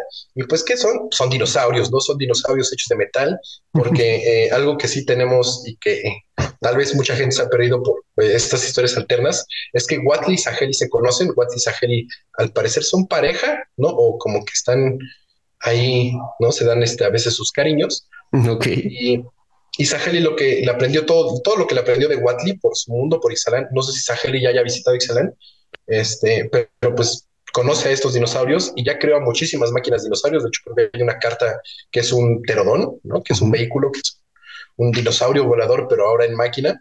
Y así es como están combatiendo a, estos a, estos pirexianos con sus dinosaurios máquinas, los cuales funcionan muy bien, están destruyendo pirexianos, pero al mismo tiempo Kaladesh se me hace como el plano más fácil de conquistar para Pirexia. Todo ya es de metal de por sí, todos son artífices, entonces, este, porque no solamente pirexianos están saliendo de, estos portales creados por el árbol, también están fluyendo ríos de, de, de la ciudad pirexiano. Ajá, de Icor. ¿no? Que, que, contagia a todos, que contagia todo lo que toca, porque se sabe, ¿no? tú puedes asesinar a un pirexiano, pero si se aplica ese, ese Icor, vas a terminar convirtiéndote en uno. Eh, ya, eso ya contagia incluso un Planeswalker, entonces sí es como muy difícil aquí. Entonces ves a, a con las máquinas, ¿no? Con estos Hulks tratando de, vencer a Pirexia. Aparece Pia, que dice que ya el corazón de Kiran, la máquina, también cayó, ¿no? Este, fue destruida por los pirexianos. Este, y que lo que lo único que les queda es defender el Etherflux Reservoir. Ajá que es como la, la, la, fuente de poder de toda la ciudad y de todos los aparatos este, mecánicos que tienen en Kaladesh, y que si esto cae, pues van a perder todo el plano, y eso es lo que se van a defender porque el, ataque pirexiano sigue muy encima de ellos, sigue siendo muy fuerte, y algo que tiene Pirex y lo vemos en otros es que eh, son muy de reciclar, ¿no? Entonces, cada vez que un pirexiano cae en batalla, pues hay pirexianos que lo recogen, lo desarman y usan sus partes para armar otro o para potenciar otros pirexianos, ¿no? Entonces, eh, pues es muy difícil derrotar a Pirexia y se ve que hasta Kaladesh, ¿no? En Kalheim y Kamigawa vemos que pues, lleva las de ganar, ¿no? El, Pirexia en, esta guerra contra el multiverso. Correcto. ¿no? Y, lo vemos mucho en, en Innistrad. Innistrad, la historia de Innistrad se centra en estos personajes, no sé quién, yo no conozco a nadie que sea fan de ellos, pero sí era, tener un gran. ¿Y era el? Ajá, no, era el Fichisa, que son estos hermanos que Giza es una necromante, no le gusta revivir muertos, le gusta darle poder a estos zombies, y Geralf es un Stitcher, que es un güey que está muy loco y le gusta pegar muertos para ser un muerto muy grandote, muy poderoso, ¿no? Sí. Y, te hablan de que ya cayeron ciudades, ya, ya caído muchas defensas a, a Este, pues tienes hombres lobos y vampiros pirexianos peleando contra los de por sí son los más abajo de la cadena alimenticia, que son los humanos. Entonces, Giza y Geralfa ya están como pues, poniéndose de acuerdo, ¿no? Para pelear contra Pirexia, usan sus ejércitos de muertos. Geralfa está así, se la pasa cose y cose, torso con torso, pierna con pierna, ¿no? Para hacer este, aquí mejores este, muertos vivientes que los defiendan. Y al principio sí sirve, pero pues el reciclaje le gana a la reutilización entonces, por más que reutilices a tus muertos, ¿no? Este, una vez que destazan por completo al zombie. Está difícil que regrese. no, pues ya no lo puede volver a levantar, ¿no?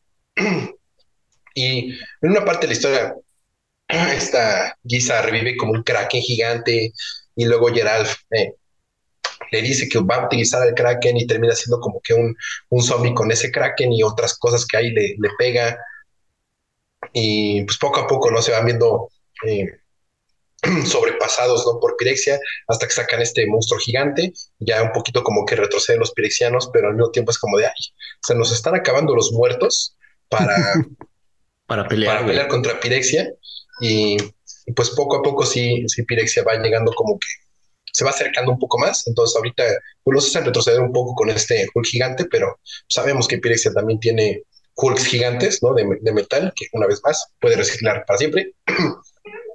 y listo, ¿no? Eh, ahí es todo lo de este Innistrad. En Ixalan. Eh, ah, sí, sí, sí, el pelo se llama Ixalan, pero Ixalan es la isla donde vive el Imperio del Sol, ¿no? Y está Watley, ¿no? Como la, encargada de la defensa. Watley es la guerrero poeta, ¿no? Que es el, grado más alto que tienen los guerreros del sol, que no son del emperador. Ok. Y entonces ella, este, su plan para defenderse de Pirexia es despertar a los Elder, a los dinosaurios Elder, ¿no? Los más viejos de los dinosaurios, los más poderosos, para que este, pues, los ayuden en esta batalla. Y se tienen que ir a, una, a un lugar específico que sea para hacer el ritual a donde despertar estos, estos este, Elder Dinosaur. Ok va, llega y pues combate contra pirexianos eh, y descubre que Etlali, Etlali, que es este dinosaurio rojo que se me hace como el más popular por Commander, el que cuando ataca revelas el tope y puedes jugar el tope de todos los, los decks que revelaste. Ajá. Este, el Elder Dinosaur rojo eh, está transformado, ¿no? En, ya está convertido en pirexiano, eh, está peleando y va a tratar de, este, pues de, destruir ¿no? a toda la, gente de Ixalan. Ok. ¿no? Entonces ahí, pues Watley hace su ritual, ¿no? Muy resumido, ¿no? A cuentas esta batalla eh, y logra despertar a eh, Setalpa, Setalpa, que es el, el, Elder Blanco. Ajá. Este logra ver a Galta, el, verde. el Elder Verde, que va como en la carta, ¿no? Con, con estos este, vampiros, ¿no? Ahí a, pelear contra los pirexianos. Este. Hay, hay otro. ¿El azul? Ah, Nesahal. Nesahal también ahí, ahí lo ve, este, y dice como de, ay, pues, pero me falta el, el chido. Y pues al final aparece Akama, que es como el, la, el titán, ¿no? De la representación del Imperio del Sol, que es este dinosaurio que representa el blanco, el rojo y el verde. Ajá. ¿No? Que es el que pelea contra Etali, ¿no? Se, agarran ahí entre los dos. Y este se talpa, ¿no? Se termina destruyendo a. Le, arranca la cabeza de una mordida. son, son, tiene tres cabezas, ¿no? Y entonces tres cabezas como que lo, lo agarran, le, le arranca la cabeza y ya este Sakama se queda como de, ah, pues este, vente. Vente, Watley, este, súbete aquí, vamos a defender Ixalan. Y lo mismo es una batalla más que ganan, pero la invasión pirexiana sigue contra, contra este, este plano, ¿no? Ok. Mm, ¿Cuál otro? ¿Icoria? Icoria, ¿no? En, en, Icoria, un poquito más avanza la historia, porque aquí tenemos a Luca. El plan de Luca era, pues, transformar a todas las bestias gigantes de Icoria y con eso conquistar a los humanos, ¿no? Cuando se lo platica a Lesh, es como de, oye, o sea, los humanos de por sí ya nos tienen miedo. No necesitamos esos monstruos gigantes, pero está bien, haz lo que quieras, conquístame el plano. Este, y Luca va aquí con su monstruo gigante, este pirexiano, con el que se bondeó. Ajá. y ya está transformado varios monstruos. Este ya atacó la capital. Dranit. era donde. Ah, Dranit, Dranit ya cayó, ¿no? Este han caído así distintos lugares, están aquí como en las últimas defensas. Eh, una, vemos una Girina bastante triste por lo que está pasando, porque Girina estaba comprometida con Luca y Luca ya es un monstruo. ¿no? Este, por ser un monstruo, pero ahora es uno más feo. Más feo. ¿no? Este, y pues aquí es Vivian, ¿no? Vivian la que defiende este Icoria, porque Vivian ya perdió su plano, entonces ella sabe lo que es perder esto y va con su arco para defender aquí el, el plano y el plan de los defensores de Icoria es llevar a Luca a uno de los territorios a donde está un Apex Predator, estos monstruos que están por encima de todos los demás en Icoria, este, y es acercarlo al territorio de Badrock. Badrock, exacto. Badrock es uno de los más, este, pues, de los Apex Predator más famosos. no sé si es el que tenía o era otro, no era otro. el arte de, de King Dora. Es diferente. No, no sé, pero este, lo llaman este territorio de Badrock. Badrock, este, al ser pues, un, una bestia muy territorial, pues ve a Luca llegar todo y luego, luego sale al combate contra él. Este, se pelea contra Luca. Eh, en un principio, Luca le empieza a ganar a Badrock. De hecho, te mencionan en la historia que se puede ver hasta como el miedo en los ojos de Badrock de que ahí me voy a morir. ok. Y de la nada Badrock se acuerda que tiene un aliento que puede derretir a Luca y usa su aliento, ¿no? De, rayos, fuego, todo combinado para destrozar todo el cuerpo de Luca, no dejarlo reducido a prácticamente nada. Este, cuando lo tiene detenido, así como me lo voy a comer, lo voy a matar, Vivian es como de, pues voy a tener tantita piedad de Luca y lo termina matando de un flechazo. Eh, y lo importante como de esta, de, este, de, esta historia es que se puede ver como uno de los, de los monstruos, un, mono, pues son como monos, este, como gorilas, ¿no? De aquí de Icoria, eh, tiene ya unos cristales, ¿no? Este se, van, pelean contra los pirexianos, se salpican de este, de este aceite de licor y los cristales absorben ese este, el licor y lo destruyen, ¿no? Lo, como que lo deshacen. Eh, ah, algo que tiene Icoria, algo que tiene Icoria es que y lo que lo hace como que difícil, ¿no? A, los humanos combatir contra los monstruos de ahí es que evolucionan, ¿no? De hecho, era el tema de la, de la expansión, por si no les no se acuerdan que eh, gracias a la pandemia de todo lo que pasó ahí. el, no, el tema de Icoria es la evolución, entonces los monstruos de Icoria evolucionan muy rápido para defenderse de las cosas y tener mejores armas. Entonces, pues al parecer ahí le están creciendo como estos cristales que pueden absorber el, el, el icor y así ya no contagiarse de, ¿no? Y no completarse para ser pirexianos. y pues está como hay la idea, ¿no? Tal vez de que esa sea la solución para curarse del... No lo fue, pero bueno, ¿no? Este... eso fue en, y vemos la muerte de Luca, que es la muerte del Planeswalker que a nadie le importa. Pobrecito, güey. No, es, la verdad. Luca es un personaje que a nadie le importa. No sé si tenía fans en algún lado, pero sí es como de, ah, ok. Pues ya se murió. Domri, Domri de, de esta historia, igual que Domri a nadie le importaba y los dos cayeron este, peleando del lado equivocado. Y la, el, otro plano, ¿cuál? Este, Capena, Nueva Capena, ¿no? En Nueva Capena sí vemos aquí a, a Trax a, hacer todo su... Su desmadre. Su, su, su, relajo. Tenemos a dos personajes, no me acuerdo el nombre de estos dos personajes. No tienen así, creo que son la hija de... Ay, Alelo, creo que se llama el... ¿El vampiro? ¿Anelo? Anelo, ajá, ajá, de la hija de Anelo y así que, que están ahí defendiéndose y como que quieren de, este, pues tratan de defender todo lo, que es este Capena, pero pues estos mismos eh, pirexianos dirigidos por atrás están destruyendo absolutamente todo. Llega un punto, ah, pero es que eso tiene que ver, no, me voy a regresar a la historia principal. Para como que darle sentido a lo que va a pasar en Capena.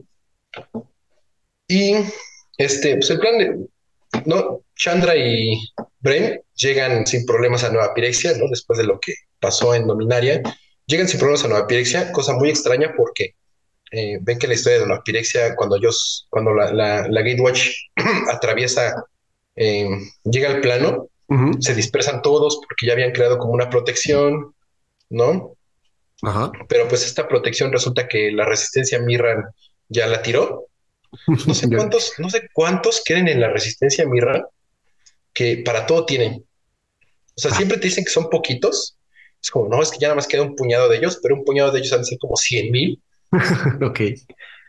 Porque para todo pueden, ¿no? O sea, sí son como que la mejor guerrilla del universo, de la historia, porque, ah, oigan, aquí había una defensa, ya la tiramos. Ya la tiramos. Ah, qué eficientes. qué eficientes. Creo que en, esa defensa es cuando capturan a Urabras, porque Urabras termina siendo este, destrozado ¿no? y reciclado por el Echnol. Ahí es cuando sabemos que Surabras no era un doble agente, pues nada más era este el adorno, ¿no? Era el símbolo del águila del estandarte romano, eh, que no servía para nada, pero pues, ahí estaba, ¿no? Para ser una imagen. Y ellos llegan, intentan hacer su plan, llegan lo más cerca del árbol que pueden. Eh, hay pirexianos defendiéndola, pero pues si tienen miles de millones en los números de Pirexia, te dicen que son muchos pirexianos, pero Chandra puede contra todos, y Bren destrozando a, diestra y siniestra este, pirexianos, porque llega un momento en que los pirexianos son muy débiles, ¿no? Aquí era necesario que fueran muy débiles para que, aunque fueran un millón defendiendo el árbol, ellos pudieran pasar sin ningún problema. Eh, llegando, llegando al árbol, eh, Bren empieza como que su ritual para conectarse con el árbol, porque este, pues lleva todo un rito, ¿no? El, poder hacer esa conexión con, con, el árbol, como que tiene que conectarse con el alma del árbol para poder fusionarse con él y así asesinarlo lentamente con la flama que lo está consumiendo a esta driada. y cuando se parece que sus planes va a salir muy bien, aparece Nisa, ¿no? Una imagen que Channel no quería ver. Nisa agarra y destroza por completo a, a Brain. De hecho, Brain queda así nada más como un torcito. Ay, sí, ¿no? Porque le quita su, a Seven, ¿no? Se lo quita de encima y pues no es mucho cuerpo de la Adriada y ahí está, vence también a este, a Chandra y pues su plan de llegar, quemar todo, pues salió muy mal, ¿no? No, no funcionó y los, los, pues los capturan, se los llevan, ¿no? pasa que, no, para eso brincamos a la historia de Elspeth y dentro de la historia de Elspeth la vemos como como que sí está muerta, como que no está en, como si estuviera atrapada entre, entre planos. En el más allá. Ajá, no, está como si estuviera muerta y al mismo tiempo está como que decidiendo las cosas que hacer, ¿no? Habla con esta como hay esencia de, del Planeswalker Serra. Ah, ok. No, Serra es el Planeswalker que conocemos porque creaba ángeles, ¿no? Y tenía un plano lleno de ángeles, este, un plano que fue devastado por Pirexia durante la invasión eh, a Dominaria, ¿no? culpa de Ursa, ¿no? Ursa es el que brinca ahí y le lleva a los pirexianos, claro, ¿no? A, que destruyan todo el plano. Y Serra es la primera que dice, no, ¿saben qué? Esto ya se echó a perder, me voy. Pero quedan varios ángeles, ¿no? De hecho, este, sobrevivientes de ese plano son los que quedan en Dominaria. Y aquí entra el punto de discusión, porque pues tiene esto y se ve como que le van a dar otra oportunidad a Elspeth. Y en la historia de Elspeth, ella va pasando plano por plano para ver a dónde es que la necesita, ¿no? A dónde necesita ella estar, a dónde necesita ella llegar para crear una diferencia, para salvar el multiverso. Eh, y va viendo venteros como este Elliot ya es pirexiano, ve a Yanni, ¿no? Ve a, en, Capena, ¿no? A, Traxa, este, devastando todo, destruyendo todo el, plano, ¿no? Este, enfocándose como este edificio, ¿no? el, último edificio que era si no mal recuerdo, donde estaban los maestros. Eh, los grisis. ahí, los grisis, este, como instalados, que es donde está este museo que guarda, que tenía Sander, ¿no? Sander se llamaba el líder de los maestros. ¿Es correcto? Este, ¿no? Eh, que tenía así como que preservando esa historia de, cómo le ganaron a, los pirexianos. Este, y ya va viendo así desde distintos lugares, este, piensa en ayudar a otras personas, pero dice, no, no, no, este, hasta que llega Pirexia y es de que ahí es donde tengo que ir, ahí es donde tengo que ayudar, este, y tengo que defenderlos, y ya es cuando como que trasciende su forma anterior y llega a ese plano, ¿no? Se pasa para ese plano, este, y ahí es donde entra mucha discusión que he leído con, en, otros lados, eh, que dicen que Elspeth, porque ya sabemos, ¿no? Por si no lo sabían, Elspeth se vuelve un ángel, y, y pasa con esto de que eh, Serra, por ejemplo, cuando creaba ángeles, no los sacaba de la nada, volvía espíritus de grandes guerreros, los volvía ángeles. Este, lo mismo pasaba en Band. Ok. Que son, este, los ángeles eran como esta reencarnación de espíritus de grandes guerreros. Y pues en Capena, al parecer, tal vez sea un poco similar, ¿no? No sabemos si Elspeth eh, termina volviéndose un ángel porque eh, es como sucede, ¿no? en, de donde ella es, que es Capena, si se vuelve así por esta como esencia de Serra, ¿no? que Serra tenía su esencia, la dejó, si no mal recuerdo, en Dominaria, pero no recuerdo cómo se llama el lugar donde dejó como su esencia Serra, que es de donde siguen surgiendo ángeles en el plano. Y pues, quién sabe, ¿no? Eh, yo digo que se volvió ángel por el poder del guion y para favorecer este, las ventas, ¿no? Gracias a los fans que van a decir, sí, Sí, sí, yo siempre quise a, a Elspeth, este, en Ángel y me encanta eh, como Teddy. pero, es correcto. Este. Así es. O sea, sí, de hecho, de hecho, la historia de, de Serra y de Elspeth está muy padre. Hubo alguien que se dio la tarea en Twitter de ponernos cómo, cómo van sucediendo las cosas y se me hizo que estaba muy, muy padre. Sí, de hecho, o sea, Elspeth te digo que es uno de los personajes que tenía un gran desarrollo un muy, muy, muy gran desarrollo, cosa que ya no vemos este, en esto. Ah, ya sé qué, qué lugar me faltó platicarles, que era este, el Drain. El Drain. El Drain, no, bueno, aquí de Elspeth va, a ir para, como para Pirexia para ayudar. Ahí dejamos esto. Este, les platico rápido lo que es. En, en el Drain, la, la batalla del Drain se basa en Rankle. Rankle este como rey hada, que nada más vive para el cotorreo y el plan de Rankle es que ve pasar a Yara, ¿no? La, la esta viuda, ¿no? La de este Locktoy, ¿no? La, la, gran viuda. Y su plan es, voy a conquistarla, me voy a casar con ella, ¿por qué? Pues porque sí, ¿no? Para ser más famoso y todo. Este, y en el camino se encuentra Torbran y peleando contra pirexianos y ahí pelea contra un poco de, los pirexianos. Este, ve que Torbran tiene un anillo, le roba este anillo, eh, ve que hay este, eh, se pone muy así como, no, es que para vencerlos, este, tenemos que, necesito ese anillo, ¿no? Porque cuando llegan a, a en este castillo, este castillo ya caído, eh, a toda la gente de Loctoy ahora completada, ¿no? Ya conquistado por Pirexia. Y Raquel dice, ah, este, es, este anillo, es que este anillo es un anillo de deseo. ¿no? Entonces yo voy a desear que no se detenga como esto, y cuando desea como que se detenga la, invasión pirexiana, hace retroceder un poco este, el árbol, hace como que sí se detenga por un momento, pero va a seguir sucediendo la invasión. Entonces así es como que ganan esta batalla en el Drain con un deseo a un anillo y con dos personajes que con dos personajes que no tienen nada de historia, no tienen nada de trasfondo, no, no entiendo por qué son importantes Rankle y Thorbrand. No, sé que hay gente que les gustan estas cartas. Ajá, como que no sabes si son la neta. Por eso. Sí, o sea, sí, o sea, hay gente que dice, ah, es que Thorbrand me encanta, ¿no? Rankle, ay, qué buenada, pero son personajes sin ningún trasfondo, sin ninguna como importancia dentro del plano por lo general. Y pues ahí están, ¿no? Son los que logran detener por un momento la invasión pirexiana, porque pues sí, ¿no? Y Quién sabe, ¿no? Este, ah, los demás caballeros, pues, ah, te mencionan que este, los Kenrick cayeron. Ajá. ¿no? Dentro de esta invasión, pero es lo único que te dicen, cosa que ya vimos en una carta spoileada de este complemento que sigue en, de March of the Machines, que es Aftermath. Este, y ya no, o sea, este, estos dos personajes, pues creo que nada más lo sacaron y le hicieron esa historia para que su carta que va a salir tenga alguna relevancia, pero, nada importante. Nada importante. X, ¿no? Este, luego la invasión de Arcabios, que es este plano donde se encuentra Strixhaven, la academia de magia y hechicería. Ajá. Eh, pues resulta que Pirexia invadió, al parecer ya no hay adultos en, este plano, o al menos en Strixhaven ya no hay adultos, todos fueron completados, han sido vencidos, ¿no? O la gran mayoría, porque dentro de la, historia ahí seguimos a, estos personajes que eran como las leyendas chiquitas de Strixhaven, a, Quintorius, que era el, mago, el Oxodon este... Explorador Moros.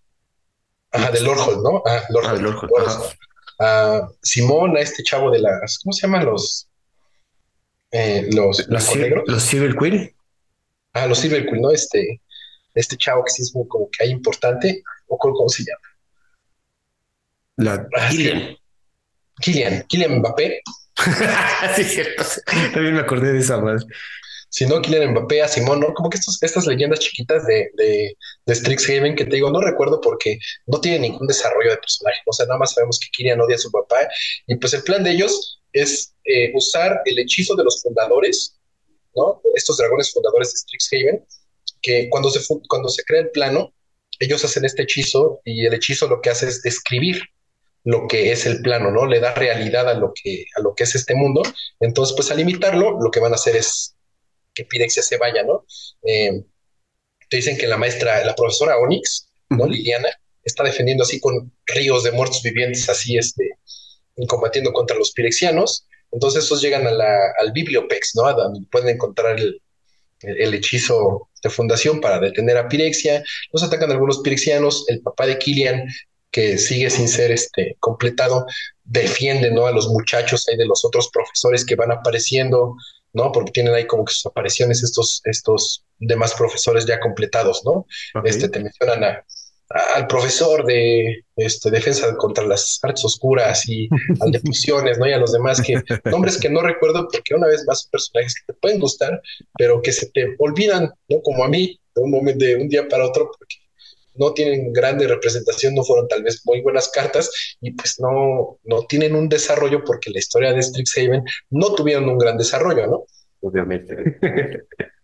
¿No? Entonces vemos a estos profesores así completados, pelear contra el papá, ellos agarran, consiguen como que este hechizo, se van hasta arriba del, del biblioplex, empiezan a conjurar este hechizo de, de formación y vemos cómo poco a poco este, pues empiezan a ganarle esto porque pues tú dices que en la realidad Pirexia no existe, pues Pirexia no va a existir gracias a ese hechizo, lo van completando, este, reciben un ataque de, de, Pirexia, no logran completarlo por completo, si los logran detener un poco, este, la, la profesora Onyx los ayuda a defenderse y pues aquí entre el caos, ¿no? Es el ataque de este, creo que es la profesora Iset, ¿no? Si no me recuerdo, es la que los ataca. A una de estas profesoras que los ataca, este, Wintorius, que es como el, el pues voy a decir que el personaje importante porque es Poros. Ajá. Este, es como que el que termina al parecer trascendiendo y tal vez, no, o sea, no saben si está muerto o si encendió su chispa y cosa que nos queda la duda porque al final te cuentas la carta que salió es una criatura legendaria, no un Planeswalker, no en, marcha de las máquinas, entonces quién sabe, tal vez sí se volvió Planeswalker y en, eso termina la historia de y la defensa de Arcabios en que su hechizo sí funcionó un poco para detenerlo, pero al no completarlo por completo, pues no han detenido ¿no? esta, esta invasión pirexiana y pero pues han ganado un poquito de tiempo para que la profesora Onyx y los que queden vivos como el papá de Kylian Mbappé, Don Mbappé, Don Mbappé. Este, pues reúnan a los demás estudiantes y se puedan defender contra el señor oscuro, ¿no? Como, eh, espera, ¿no? Bueno, señora oscura, porque es el ah, bueno. no, en, en Ravnica, Ravnica es igual, ¿no? Eh, yo creo que Coria y Ravnica eran como que los planos que puedes decir, aquí Pirexia tal vez pueda perder un poco, porque no son, son planos muy preparados para las batallas, ¿no? Eh, eh, Rámica tiene ejércitos por montones, ¿no? La Legión Boros, eh, incluso los, este, estos arrestadores, ¿no? Azorius, ¿no? Que se dedican a la ley y está muy preparada ¿no? para las grandes batallas, han tenido grandes batallas en los últimos años, no se han defendido contra amenazas este, como los Nephilim en algún momento, eh, recientemente en War of the Spark contra este ejército de... Este, de, super, zombies. ah, de super zombies forrados en la Sotep, ¿no? Entonces sí se ven muy preparados. Este Ral que es un gran estratega, una gran mente, y pues tenés también a, a Miset, que es este, Dracogenio, Impacto Viviente, ¿no? Que está ahí este, para defender el plano. Es, y pues está Brasca, ¿no? Brasca como que liderando este, este asunto. Brasca aquí te, te hacen mención mucho de Brasca que trae sus recuerdos de cómo la, la tenían ahí antes de que se convirtiera en Planeswalker, como ella y a varias de sus hermanas hermanas las tenían detenidas y las estaban matando y antes de que la mataran a ella se volvió Planeswalker y así sobrevivió. Este, porque las gorgonas, ¿no? Algo que vimos muchísimo en la historia de Ixalan, que fue el desarrollo de este personaje de Brasca, que se ve muy bueno, ¿no? Que fue el de Brasca y el de Jace. Este, pues la ves, ¿no? Como, como en el lugar a donde ella sufrió mucho, ahora está como la gran conquistadora, la gran traidora de paz en esta perfección pirexiana. Y pues pelean, ¿no? O sea, pelean contra las fuerzas de Ravnica, este, contra estos eh, ángeles, ¿no? Que salen de, Sunhome, no, no se llama la nueva. El vehículo que revive. ¿El, Pargelion? el Pargelion, ¿no? Como del Pargelion, pues los ángeles, ¿no? Que están peleando contra los pirexianos. Y al mismo tiempo hay varias, este, pues hay de estos mismos habitantes de, de ya eh, completados, ¿no? Que están peleando contra los mismos. Y el chiste es que terminan venciendo a, a Brasca este, y le dejan caer como un edificio. Y antes de que se vea como que su muerte, ella se refugia como en un pensamiento y en este pensamiento tiene como una cita con Jace. Ah, qué bonito. Tiene como una, una nueva vida con Jace. Es a donde le pide así como no, pues es que si yo quisiera algo sería volver a empezar todo, ¿no? Y si pudiéramos volver a empezar, creo que sería mucho mejor. Eh, es, es, una parte muy padre porque creo que la, la historia entre Jace y Braska es muy buena. Creo que es como la mejor relación construida dentro del Magic eh, es, es, la razón por la cual a mí Jace me empezó a caer bien. Y la historia de esta, este ataque a termina con que han pasado dos días en que fue la invasión pirexiana, como que Ravnica ganó. No te dicen si esto fue después de que termine como que la historia principal o durante, pero ya pasaron dos días, están sacando todos los escombros de este edificio que había encima de Brasca y no encuentran el cuerpo, entonces no se sabe con certeza, incluso acabando la historia, qué haya pasado con Brasca y con Jace. Okay. ¿No? Con estos dos Planeswalkers no se sabe qué final hayan encontrado, solo saben que Braska estaba ahí y de repente ya no está, entonces no sé si ellos tengan de repente alguna aparición en un futuro eh, de alguna forma, pero ellos desaparecen, ¿no? Ok. Y pues regresando a la historia anterior, tienen capturados a Chandra y a Abre. ¿no? Llega en ese momento eh, Taxias, que es el que los va aquí como a vencer, ¿no? A, este, a, completar, ve qué van a hacer, y justo cuando así como que la garra de Yengi Taxias lo va, este, les va a hacer daño, llega la espada de Elspeth y Elspeth los defiende y empieza la batalla entre Elspeth ¿no? Porque aparecen ahí en ese momento con esa como que distracción de Elspeth peleando contra este Elish, contra los otros dos Praetors, aparece también la fuerza Mirran, ¿no? Este, guiados por Kot, y empieza como que esta última afrenta entre Pirexia y, y la resistencia Mirran, y aquí es a donde, pues para mí, todo se va al diablo. Todo se resuelve muy fácil, porque ah, tengo muchas opiniones de esto, entonces los voy a resumir mucho para que mejor podamos hablar como que de, de, mis ideas generales del final. Pero el punto es que la resistencia Mirran este, llega junto con ellos porque nada los detiene. Ese puñado, que son puñados desde la Pirexia original, nada detiene ese puñado como de 30 superhéroes, ¿no? Inmortales, indestructibles, invencibles, ¿no? Este, de resistencia Mirran.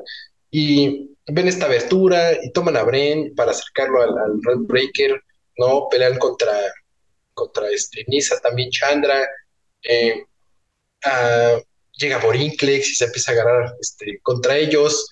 Sostienen a Borinclex, ¿no? Así como que de repente lo agarran y. Ah, porque este, no, primero llega Bren, se conecta, se pasa eso todo su ritual, se llega a conectar con el Rainbreaker, ve que así deja pasar como muchos, todos los horrores de Pirexia y por fin encuentra la alma del Rainbreaker, se fusiona con el árbol y ve, ¿no? Este, con, con este sentimiento que ya tiene, ¿no? Esta sensación, Rainbreaker está conectado con todo el multiverso, ¿no? Entonces él puede sentir aún más estas onditas, ¿no? Esto que llegaba, que le había contado Teferi, y se esfuerza mucho y logra hacer contacto con Teferi, logra abrir un portal a donde está Shalfir. Shalfir, que dónde está, está faseado, pero pues resulta que el, facing al parecer sigue, aunque estás fuera de la realidad, sigues estando al alcance del poder supremo de un árbol mágico, porque sí, no, nada más porque sí, abre un portal, este, les dicen a Teferi qué está sucediendo, Teferi ve todo esto, esto que está pasando con Elspeth también, con, eh, como un ángel ahora peleando contra Pirexia, porque resulta que Elspeth, aunque es un nuevo ángel muy poderoso, no tiene la fuerza suficiente para de un golpe acabar con Elish, entonces sigue peleando con ellos y él dice, es el momento de que toda la planeación que tuvieron durante años para pelear contra Pirexia se venga y pues abre su portal, este, Bren, hacia Shalfir y pues empieza a cruzar el ejército de Shalfir, ¿no? Este, con esta imagen que nos recuerda, nos recuerda a Chadwick Boseman gritando Wakanda Forever, mientras todo el ejército de Wakanda atraviesa los portales y empiezan a, crear una nueva pelea contra los pirexianos.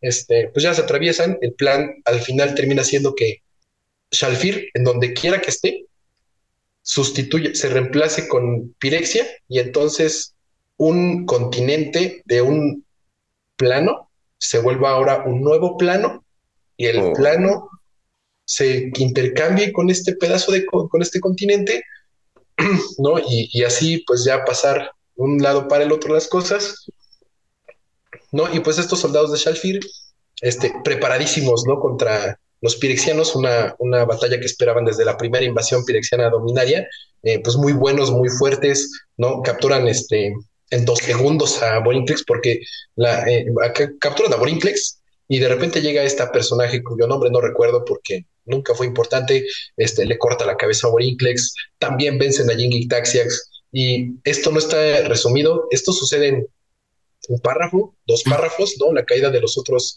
pritos pirexianos porque eran poderosísimos, ¿no? Eran grandes, eh, cayeron rapidísimo.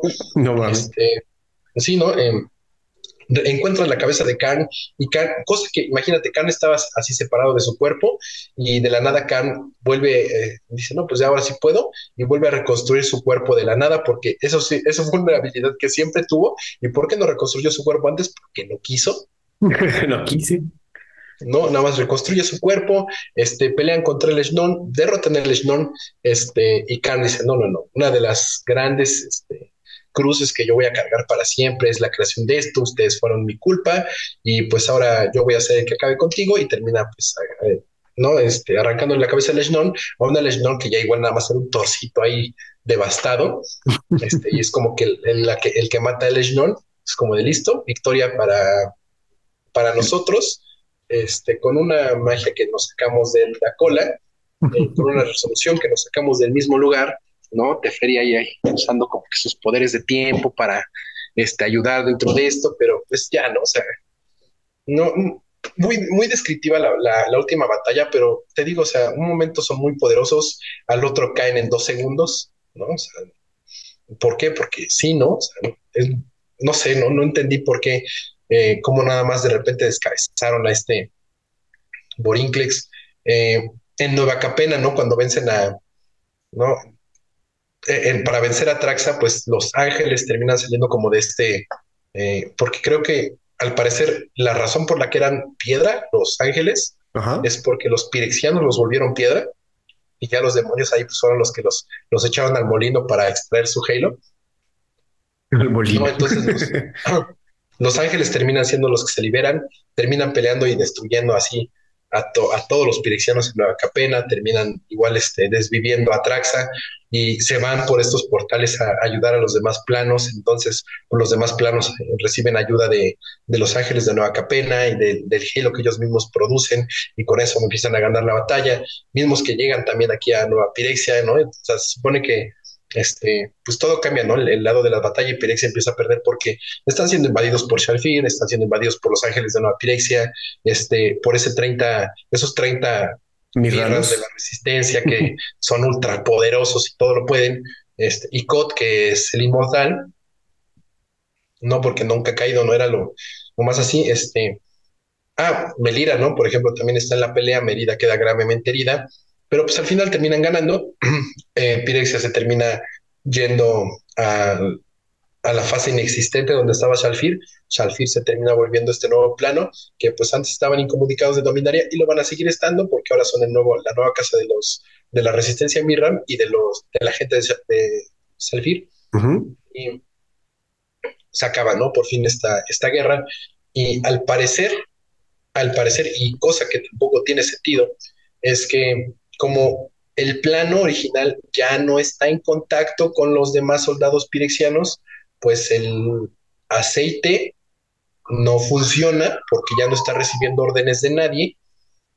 ¿no? Al parecer nada más recibía las órdenes de Eleshlon, eh, cosa que no tiene ningún sentido porque antes de que eh, Taxias muera, sí le dice como él es de que no, pues ya este es más grande que tú y tú también te vas a morir y no nos importa. Entonces, el, este aceite que pues prácticamente mejoró Jinky Taxias, pues, recibía, no sé, ¿no? O sea, no, te lo explican bien, pero como ya no está el plano, el, el aceite ya no funciona y entonces todas las fuerzas pirexianas distribuidas a través del multiverso empiezan a caer. Pero esto no es lo mismo para los Planeswalkers que están completados, ¿no? Eh, Ayani y y vi que de repente están como en coma, ¿no? En vez de dejar así de deshacerse, de morirse como los demás pirexianos, no, no, no. Ellos nada más están en coma, toda la gente triste, ¿no? De cómo no saben cómo los van a salvar. Entonces Karn, ¿no? Así llega con Melira, Melira está moribunda, y dicen, ¿saben qué? Todavía me queda un poquito como de la chispa de vencer, y la podemos usar así como él usó conmigo para curarlos, ¿no? De esta piresis, porque, ah, también eso ya es como que el epílogo de la historia. Eh, Bren, no sé en qué momento se murió. ¿Se murió? No, ajá, o sea, no sé en qué momento Bren se muere, este, y se vuelve una bellota, ¿no? Esta bellotita, ¿no? Y solo una bellotita, bellotita que de y camina así por muchos lados para ver dónde la va a sembrar y dice, no, pues aquí la voy a sembrar y Bren va a renacer, ¿no? De esta bellota, ¿no? Y oye, ¿dónde se ¿Quién sabe? No sé en qué ah, momento, ¿no? Este pasó, yo creo que eso todo supo, quién sabe, ¿no? Pero eso sucede. Este, y pues ya terminan usando la, queda de la chispa de vencer y esta, estos poderes como de Melira para curar la piresis de, de, de Ayani, de, y de Nisa y lo regresan a su estado sin, sin ser pirexianos. Que, o sea, a ver, Ayani ya tenía un ojo nuevo, Nisa tenía más brazos, ¿no? Este, no sé, pero pues regresan ah, a ser como Nahiri. granates. Ay, Nahiri, este, ay, en, en. Eh, pues, todo sucede en los, en los, estos, eh, ay, Skyclip, ¿no? Los drones Skyclip. Ajá. Y los, este, estos ángeles eh, de Capena son los que eh, llegan ahí eh, a, a, ayudar a, a, detener esta invasión. Y Nahiri tiene como, usa el halo de ellos mismos este, no sé qué fin tenga Nahiri, ¿no? O sea, como que usa el, el, halo para pues acabar con, con Pirexia. Ok. ¿no? Y, se quedan con los últimos, los otros dos personajes, niñas, ¿no? Este, Sakiri, creo que son familiares de Nahiri, no sé, ¿no? Son, de ahí no me acuerdo muy bien. Esa historia creo que salí medio dormido, ya muy enojado Ya por muy todo lo que enojado. estaba pasando. Ok. Este, no recuerdo, ¿no? O sea, sí, discúlpeme audiencia por no recordar bien qué le pasa a Nahiri. Creo que no, no te dicen qué, en qué acaba, igual que con Jaycee con Braska. Este, pero pues, el chiste es que usan en, en lo que queda de la chispa de Vencer para curar a Nisa y a, a Yanni. Ellos regresan a su estado normal. Chandra es muy feliz. Al parecer, Khan se queda sin chispa porque su chispa era la que tenía de, de Vencer Ajá. y Melina muere, ¿no? Entonces, pues para, al parecer para curar Planeswalkers tienes que sacrificar una chispa y a una persona, lo cual no sé si sea como que un buen cambio, pero pues el poder del guion nos dice que así sucedió y listo, ¿no? Este, ahora tenemos un nuevo plano que va a ser el donde vive la gente de, Sal- de Salfir, los ex eh, Mirran y Karn. ¿no? Gente que se va a tener que acostumbrar a vivir en un plano que tal vez no sea de fierro o tal vez sí, quién sabe, ¿no? Cómo sea la, la nueva situación, pero pues así, este, queda la historia y pues listo, ¿no? Este, ya como que hay, yo sale un poquito por los caídos todo y pues creo que todo lo demás y la resolución a todos estos asuntos y muchas, muchas preguntas que nos quedaron al final de esta, de esta historia se van a resolver en, en Aftermath, pero para mí o sea, fue un fiasco completo, fue como que un robo de muchas cosas. eh, que siendo una fuerza tan poderosa Pirexia, o sea, que tuviera así millones, de repente su lugar estuviera tan, ¿no? Como que el corazón de Pirexia estuviera tan protegido por tan pocos o por tan muchos muy débiles para que cayeran tan fácil, ¿no? El estarle perdonando la vida a, a otros Planeswalkers, el que de repente por arte de magia, ¿no? Como que el plano ya desapareció, ahora el aceite, que tenía vida propia, ¿no? Que nada más se necesitó una gotita, ¿no? Este, un poquito que quedó en Karn para conquistar, para crear una nueva Pirexia, ya no sirva porque ya no están. Y se me hace como que una resolución bastante torpe, bastante mala. Y obviamente no culpo para nada a los escritores, ¿no? Creo que esta es una dirección artística que se les dio para que fuera eh, la solución para esto. Eh, todo lo que está sucediendo fue pues hecho en, en, muy corto tiempo, en historias muy cortas, en algo que no se desarrolla muy bien, ¿no? Entonces todo tiene que pasar porque sí, y creo que así termina pasando nada más las cosas, recuperamos a Teferi nada más porque sí, de repente Abre se acuerda que puede hacer esto por Enkai porque sí, este, no sé, no, no, sí me molestó muchísimo el, el, que pasáramos como que todas estas historias donde vemos batallas con estos personajes como Rankle, como Geralt, que no me importan, que a nadie le importan, ¿no? Tú estás esperando ver qué está haciendo Talía o por qué está encima de un sapo, no peleando contra estos sí, cristianos, ¿no? Cómo se pusieron de acuerdo un monstruo, ¿no? Y un ser humano en, en pelear contra ellos. Y no, estamos viendo personajes que no tienen eh, gran relevancia en, en, la historia por lo general, que no, no tienen un trasfondo, que no tienen un desarrollo de personajes. Este, digo, vemos tantita madurez de, de, Chandra y todo lo termina resolviendo como siempre. Al, vámonos que se arme de una vez todo este relajo.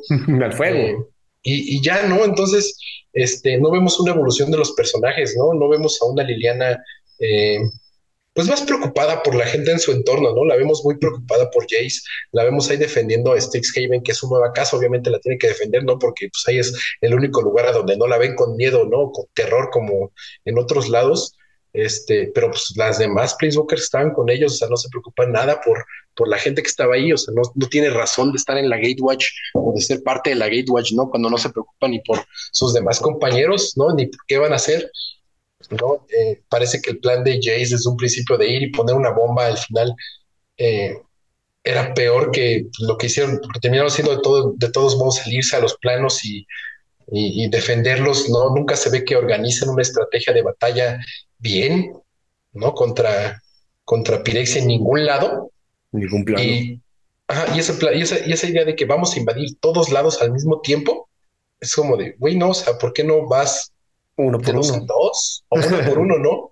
Así puedes conquistarlos en dos días y luego te pasas al que sigue y te vas, ¿no? Y, y, listo, ¿y quién te va a detener? Nadie. Y la mitad de tu ejército puede defender tu plano, ¿no? Tu árbol, que es como el más importante, ya viste que ya saben que tu debilidad es acercarse a, al Rainbreaker, entonces este, lo defiendes mucho, ¿no? Tu, nada más construiste una máquina para proteger tu plano y los Mirran la, la destruyeron y no creaste otra. No sé, no, o sea, hay muchas, o sea, te digo muchas cosas que siento que se resuelven nada más por el, arte de magia, ¿no? Te digo eso de que, ay, pues antes llegaron y les costó trabajo y se separaron porque estaban preparados, no estaba bien preparada, ¿no? Para esto, y de repente ya no estaba preparada para todo lo demás. bueno, pues Brian, muy buen, muy buen relato. Ya yo creo que sí, te aventaste todo lo que teníamos que aprender. Muy, como dices, muy disparatado y muy, con una estrategia un poco rara por parte de los pirexianos. Y aquí el punto también es que, pues, ¿a poco ya acabamos con los pirexianos? Una, los villanos más grandes del Magic. Ya en, una, en un set ya cayeron los cinco predatores que son los más poderosos, las criaturas de los más poderosas que existen. Ya, ¿no? Ya, ya, ya se perdió ese, esa, bueno, ya, ya se ganó esa batalla con un set rápido, con unas 10 historias muy rápidas. Entonces, yo también siento un poco anticlimático este asunto y es lo que estaban más o menos viendo, lo que decían en Twitter. Ay, pero sí, ahorita que lo cuentas, pues sí suena que, que había que escribir rápido. Oye, ¿cómo arreglamos esto? Métele el guionzazo y Teferi salva la salva el vida. Ahora, ¿cuáles fueron las consecuencias del ataque a Pirexia? Esto de que ya con un paracetamol se te quita la piresis, yo no soy tan fan. Eh, lo que sí me, me intriga un poco es que no sabemos qué pasó con, Jace Braska. Ahí eso, creo que ese detalle me gustó. Yo creo que sí lo van a usar más adelante. El hecho de que Teferi ya regresara porque Serra lo contactó o Elspeth lo contactó a través de que del teléfono rojo está raro, pero bueno, pues había que darle un, cierre a ese a la situación de Salfir. El hecho de que intercambiaran lugares, los planos, suena muy, muy elaborado, pero, pero pues bueno, está bien. Se acepta. Además, porque Salfir ni siquiera era un plano. Ajá, es un pueblo, ¿no? Ajá, era un, ponle que era un continente, ¿no? O sea, no importa, ¿no? O sea, ni siquiera era su mundo propio y de repente podemos cambiarlos de lugar así de sencillo. ¿Qué? ¿Por qué, güey? Oye, una pregunta, ¿En, la historia no te dejan así como un cliffhanger de algún pirexiano que sobrevive o algo así? ¿Geeks? ¿Qué pedo? No sé. No, bueno, Geeks murió. Ah, sí, cierto. muchos años antes, ¿no? Sí, o sea, no, pero no. O, sea, algo. No, más que tal vez Braska y Jace, ¿no? Que estén por ahí, pero pues si el aceite no funciona porque no está el plano principal, pues ellos también deberían estar ahí en coma si están en esta realidad, ¿no? ¿Quién sabe qué haya pasado con ellos? No sé, o sea, no, no quiero ni sobrepensar esto porque todo se resume muy sencillo, algo que pudo haber sido una historia que te durara uno o dos años de desarrollo, ¿no? Que desarrollaras como que todo esto, cosa que es, voy a decir que espero ver, pero ya aunque lo vea, la verdad, voy a vivir decepcionado para siempre de esto. Eh, en, los, en, las en las visitas que no vamos a tener ahorita a Island, a el Drain, ¿no? En los próximos años seguramente vamos a regresar a otros, a otros planos, a ver qué pasó, ¿no? Y cómo sobreviven, ¿no? A ver qué pasa ahorita, ¿no? Que nos sacan en la historia de, de Aftermath. No sé, ¿no? Pero todo se siente súper apresurado digo, pudo haber durado bastante tiempo esta historia, pudo haber sido bastante larga, pudimos haber visto eh, un desarrollo mejor de los personajes y que nos importara, ¿no? Lo que les estuviera pasando, ¿no? estos eh, héroes nuevos de otros lados, porque realmente tú ves a Kaito, ¿no? Eh, salvar el mundo y ¿por qué te importa Kaito, no? O, o calla, ¿no? ¿Qué? Calla qué, exacto, güey. Teddy, estás muy callado, coméntanos su opinión sobre esta historia. Pues fíjate que dándole como muchas vueltas eh, y pensándolo, creo que lo que falló o lo que faltó fue, como dice Brian, un, buen desarrollo.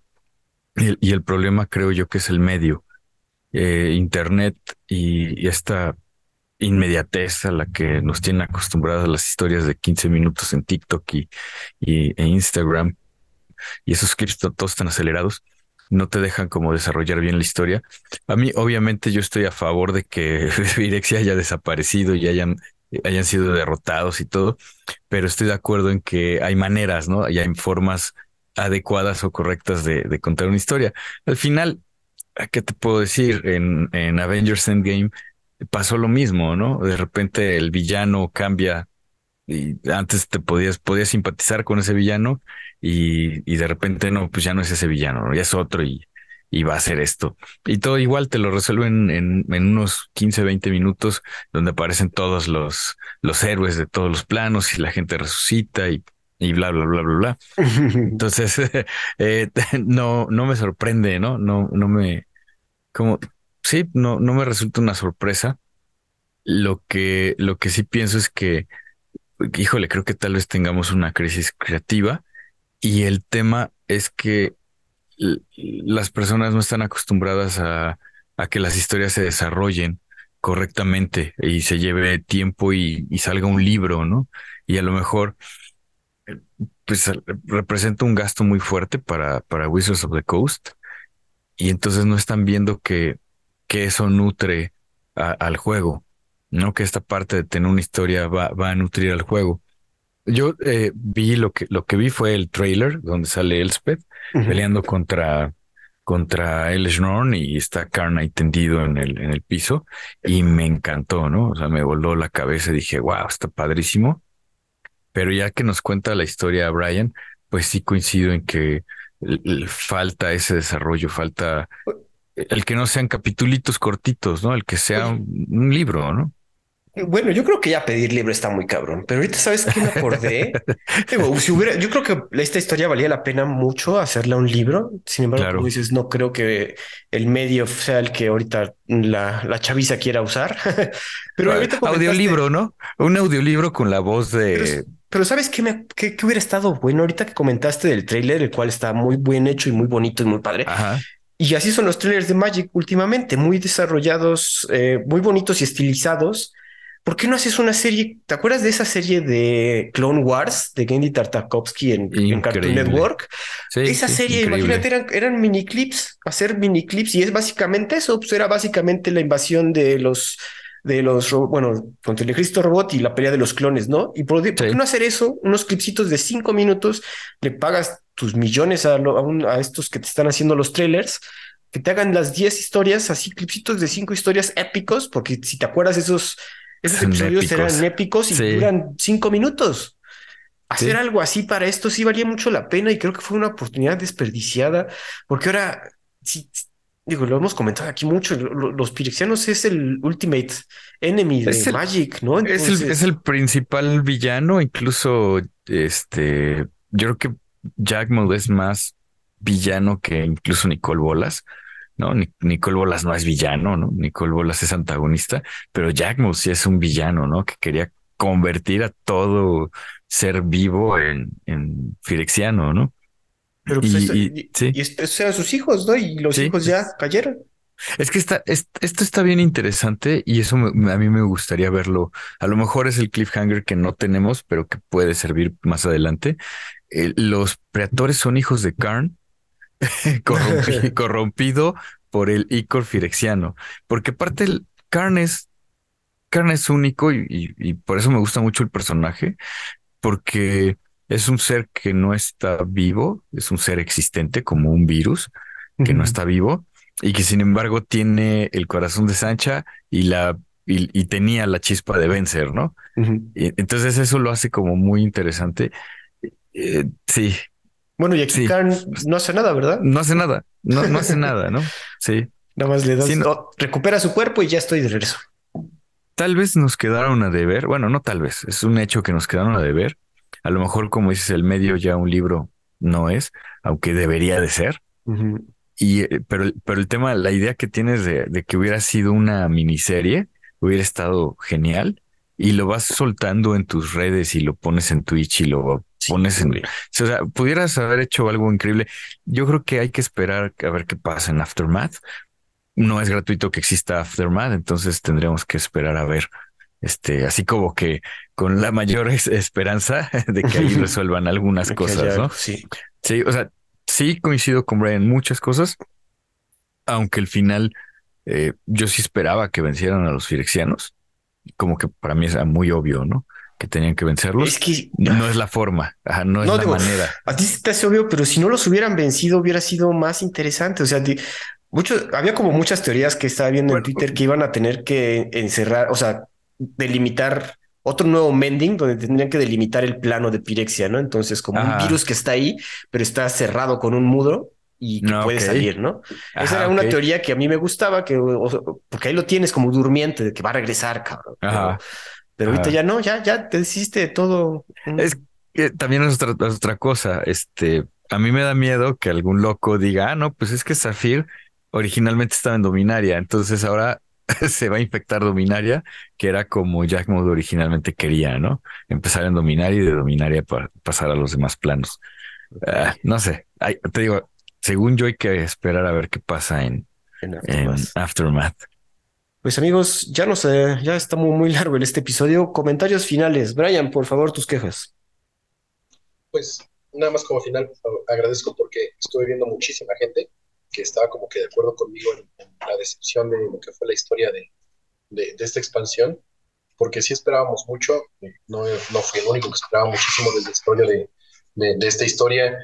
Yo esperaba que fuera como un, como lo fue también Spiral, un gran momento de cambio, eh, tanto como la historia para la, apertura para nuevos personajes, eh, el cambio del juego, ¿no? Sea, para que no nada más cambiara el juego con lo que las batallas, ¿no? Con el nuevo tipo de carta eh, de batallas que vamos a tener, sino también dentro de la historia, ¿no? Para que le diéramos importancia a nuevos personajes, le diéramos desarrollo a nuevos personajes y no nada más hicieran lo mismo de antes que el, el blanco, que gran poderoso que está ahí y ayuda y cambia todo esto, eh, la resolución tan sencilla que le dieron a las cosas, que nada más entre- perdiéramos a el Planeswalker que a nadie le importa y al que le importa un poquito a la gente esté ahí pues medio vivo todavía, no, y de ahí fuera no hubo ninguna otra pérdida importante dentro de la historia de Magic porque ningún otro personaje importante este pues ha muerto, ¿no? Pues, dijo, no, pues ya, o sea, se acabó. E- incluso siento que eh, Haya, por ejemplo, que fue el, en Dominaria United, eh, ha sido como que la pérdida, la única pérdida importante que ha existido en Magic desde hace años, ¿no? Y al parecer va a seguir siendo esto porque pues les da miedo, ¿no? Este, no quieren, ¿no? Deshacerse como del Mickey Mouse de nadie más. De nadie más. Pues muy mal, ¿no? O sea, si no, pues ya nada más más esperar, saber, ¿no? Que, que todo lo que va a venir en un futuro va a ser este, lo mismo que está pasando, por ejemplo, a Marvel, y pues, va a ser algo malo tras algo malo tras algo malo, porque pues estas ideas increíbles ya se les acabaron. Ya se les acabaron. Bueno, oigan, nota al margen, yo sí leí que otro personaje murió, murió Tibalt. Creo que a nadie le importa, pero ya murió. Y, y- y yo me quedé con la duda de qué pasó con Tesseret. ¿No te dicen o sí? No, desde un principio no te fue como de se fue a esconder a algún lado y ahí está escondido y está. Otra vez. Otra vez. Bueno, ¿Y sabes quién más no hizo nada? Sorín. sí, es cierto. Pues es que si aparecía Sorin tenían que matar a Nahiri. Uh, eso No, o sea, bueno. porque eso, eso, es- eso iba a estar o va a estar muy rudo. Eh, de las, de los pensamientos que, que quisiera como compartir, alguna vez escuché, creo que se quejaba Frank Zappa, un músico muy revolucionario en su momento, que originalmente en la música, los primeros este, empresarios, los primeros que fundaron las, las disqueras, decían, mira, yo soy empresario y yo no sé de música. Si este muchacho quiere hacer este disco, pues que lo haga, ¿no? Y a ver, probamos. Y entonces la gente tomaba más riesgos. Y luego con los años empezaron a contratar jóvenes que se supone que sabían de música y entonces estos jóvenes tomaban decisiones y decían, no, no, es que esto no va a gustar y es que esto no va a vender y es que esto no va a pegar.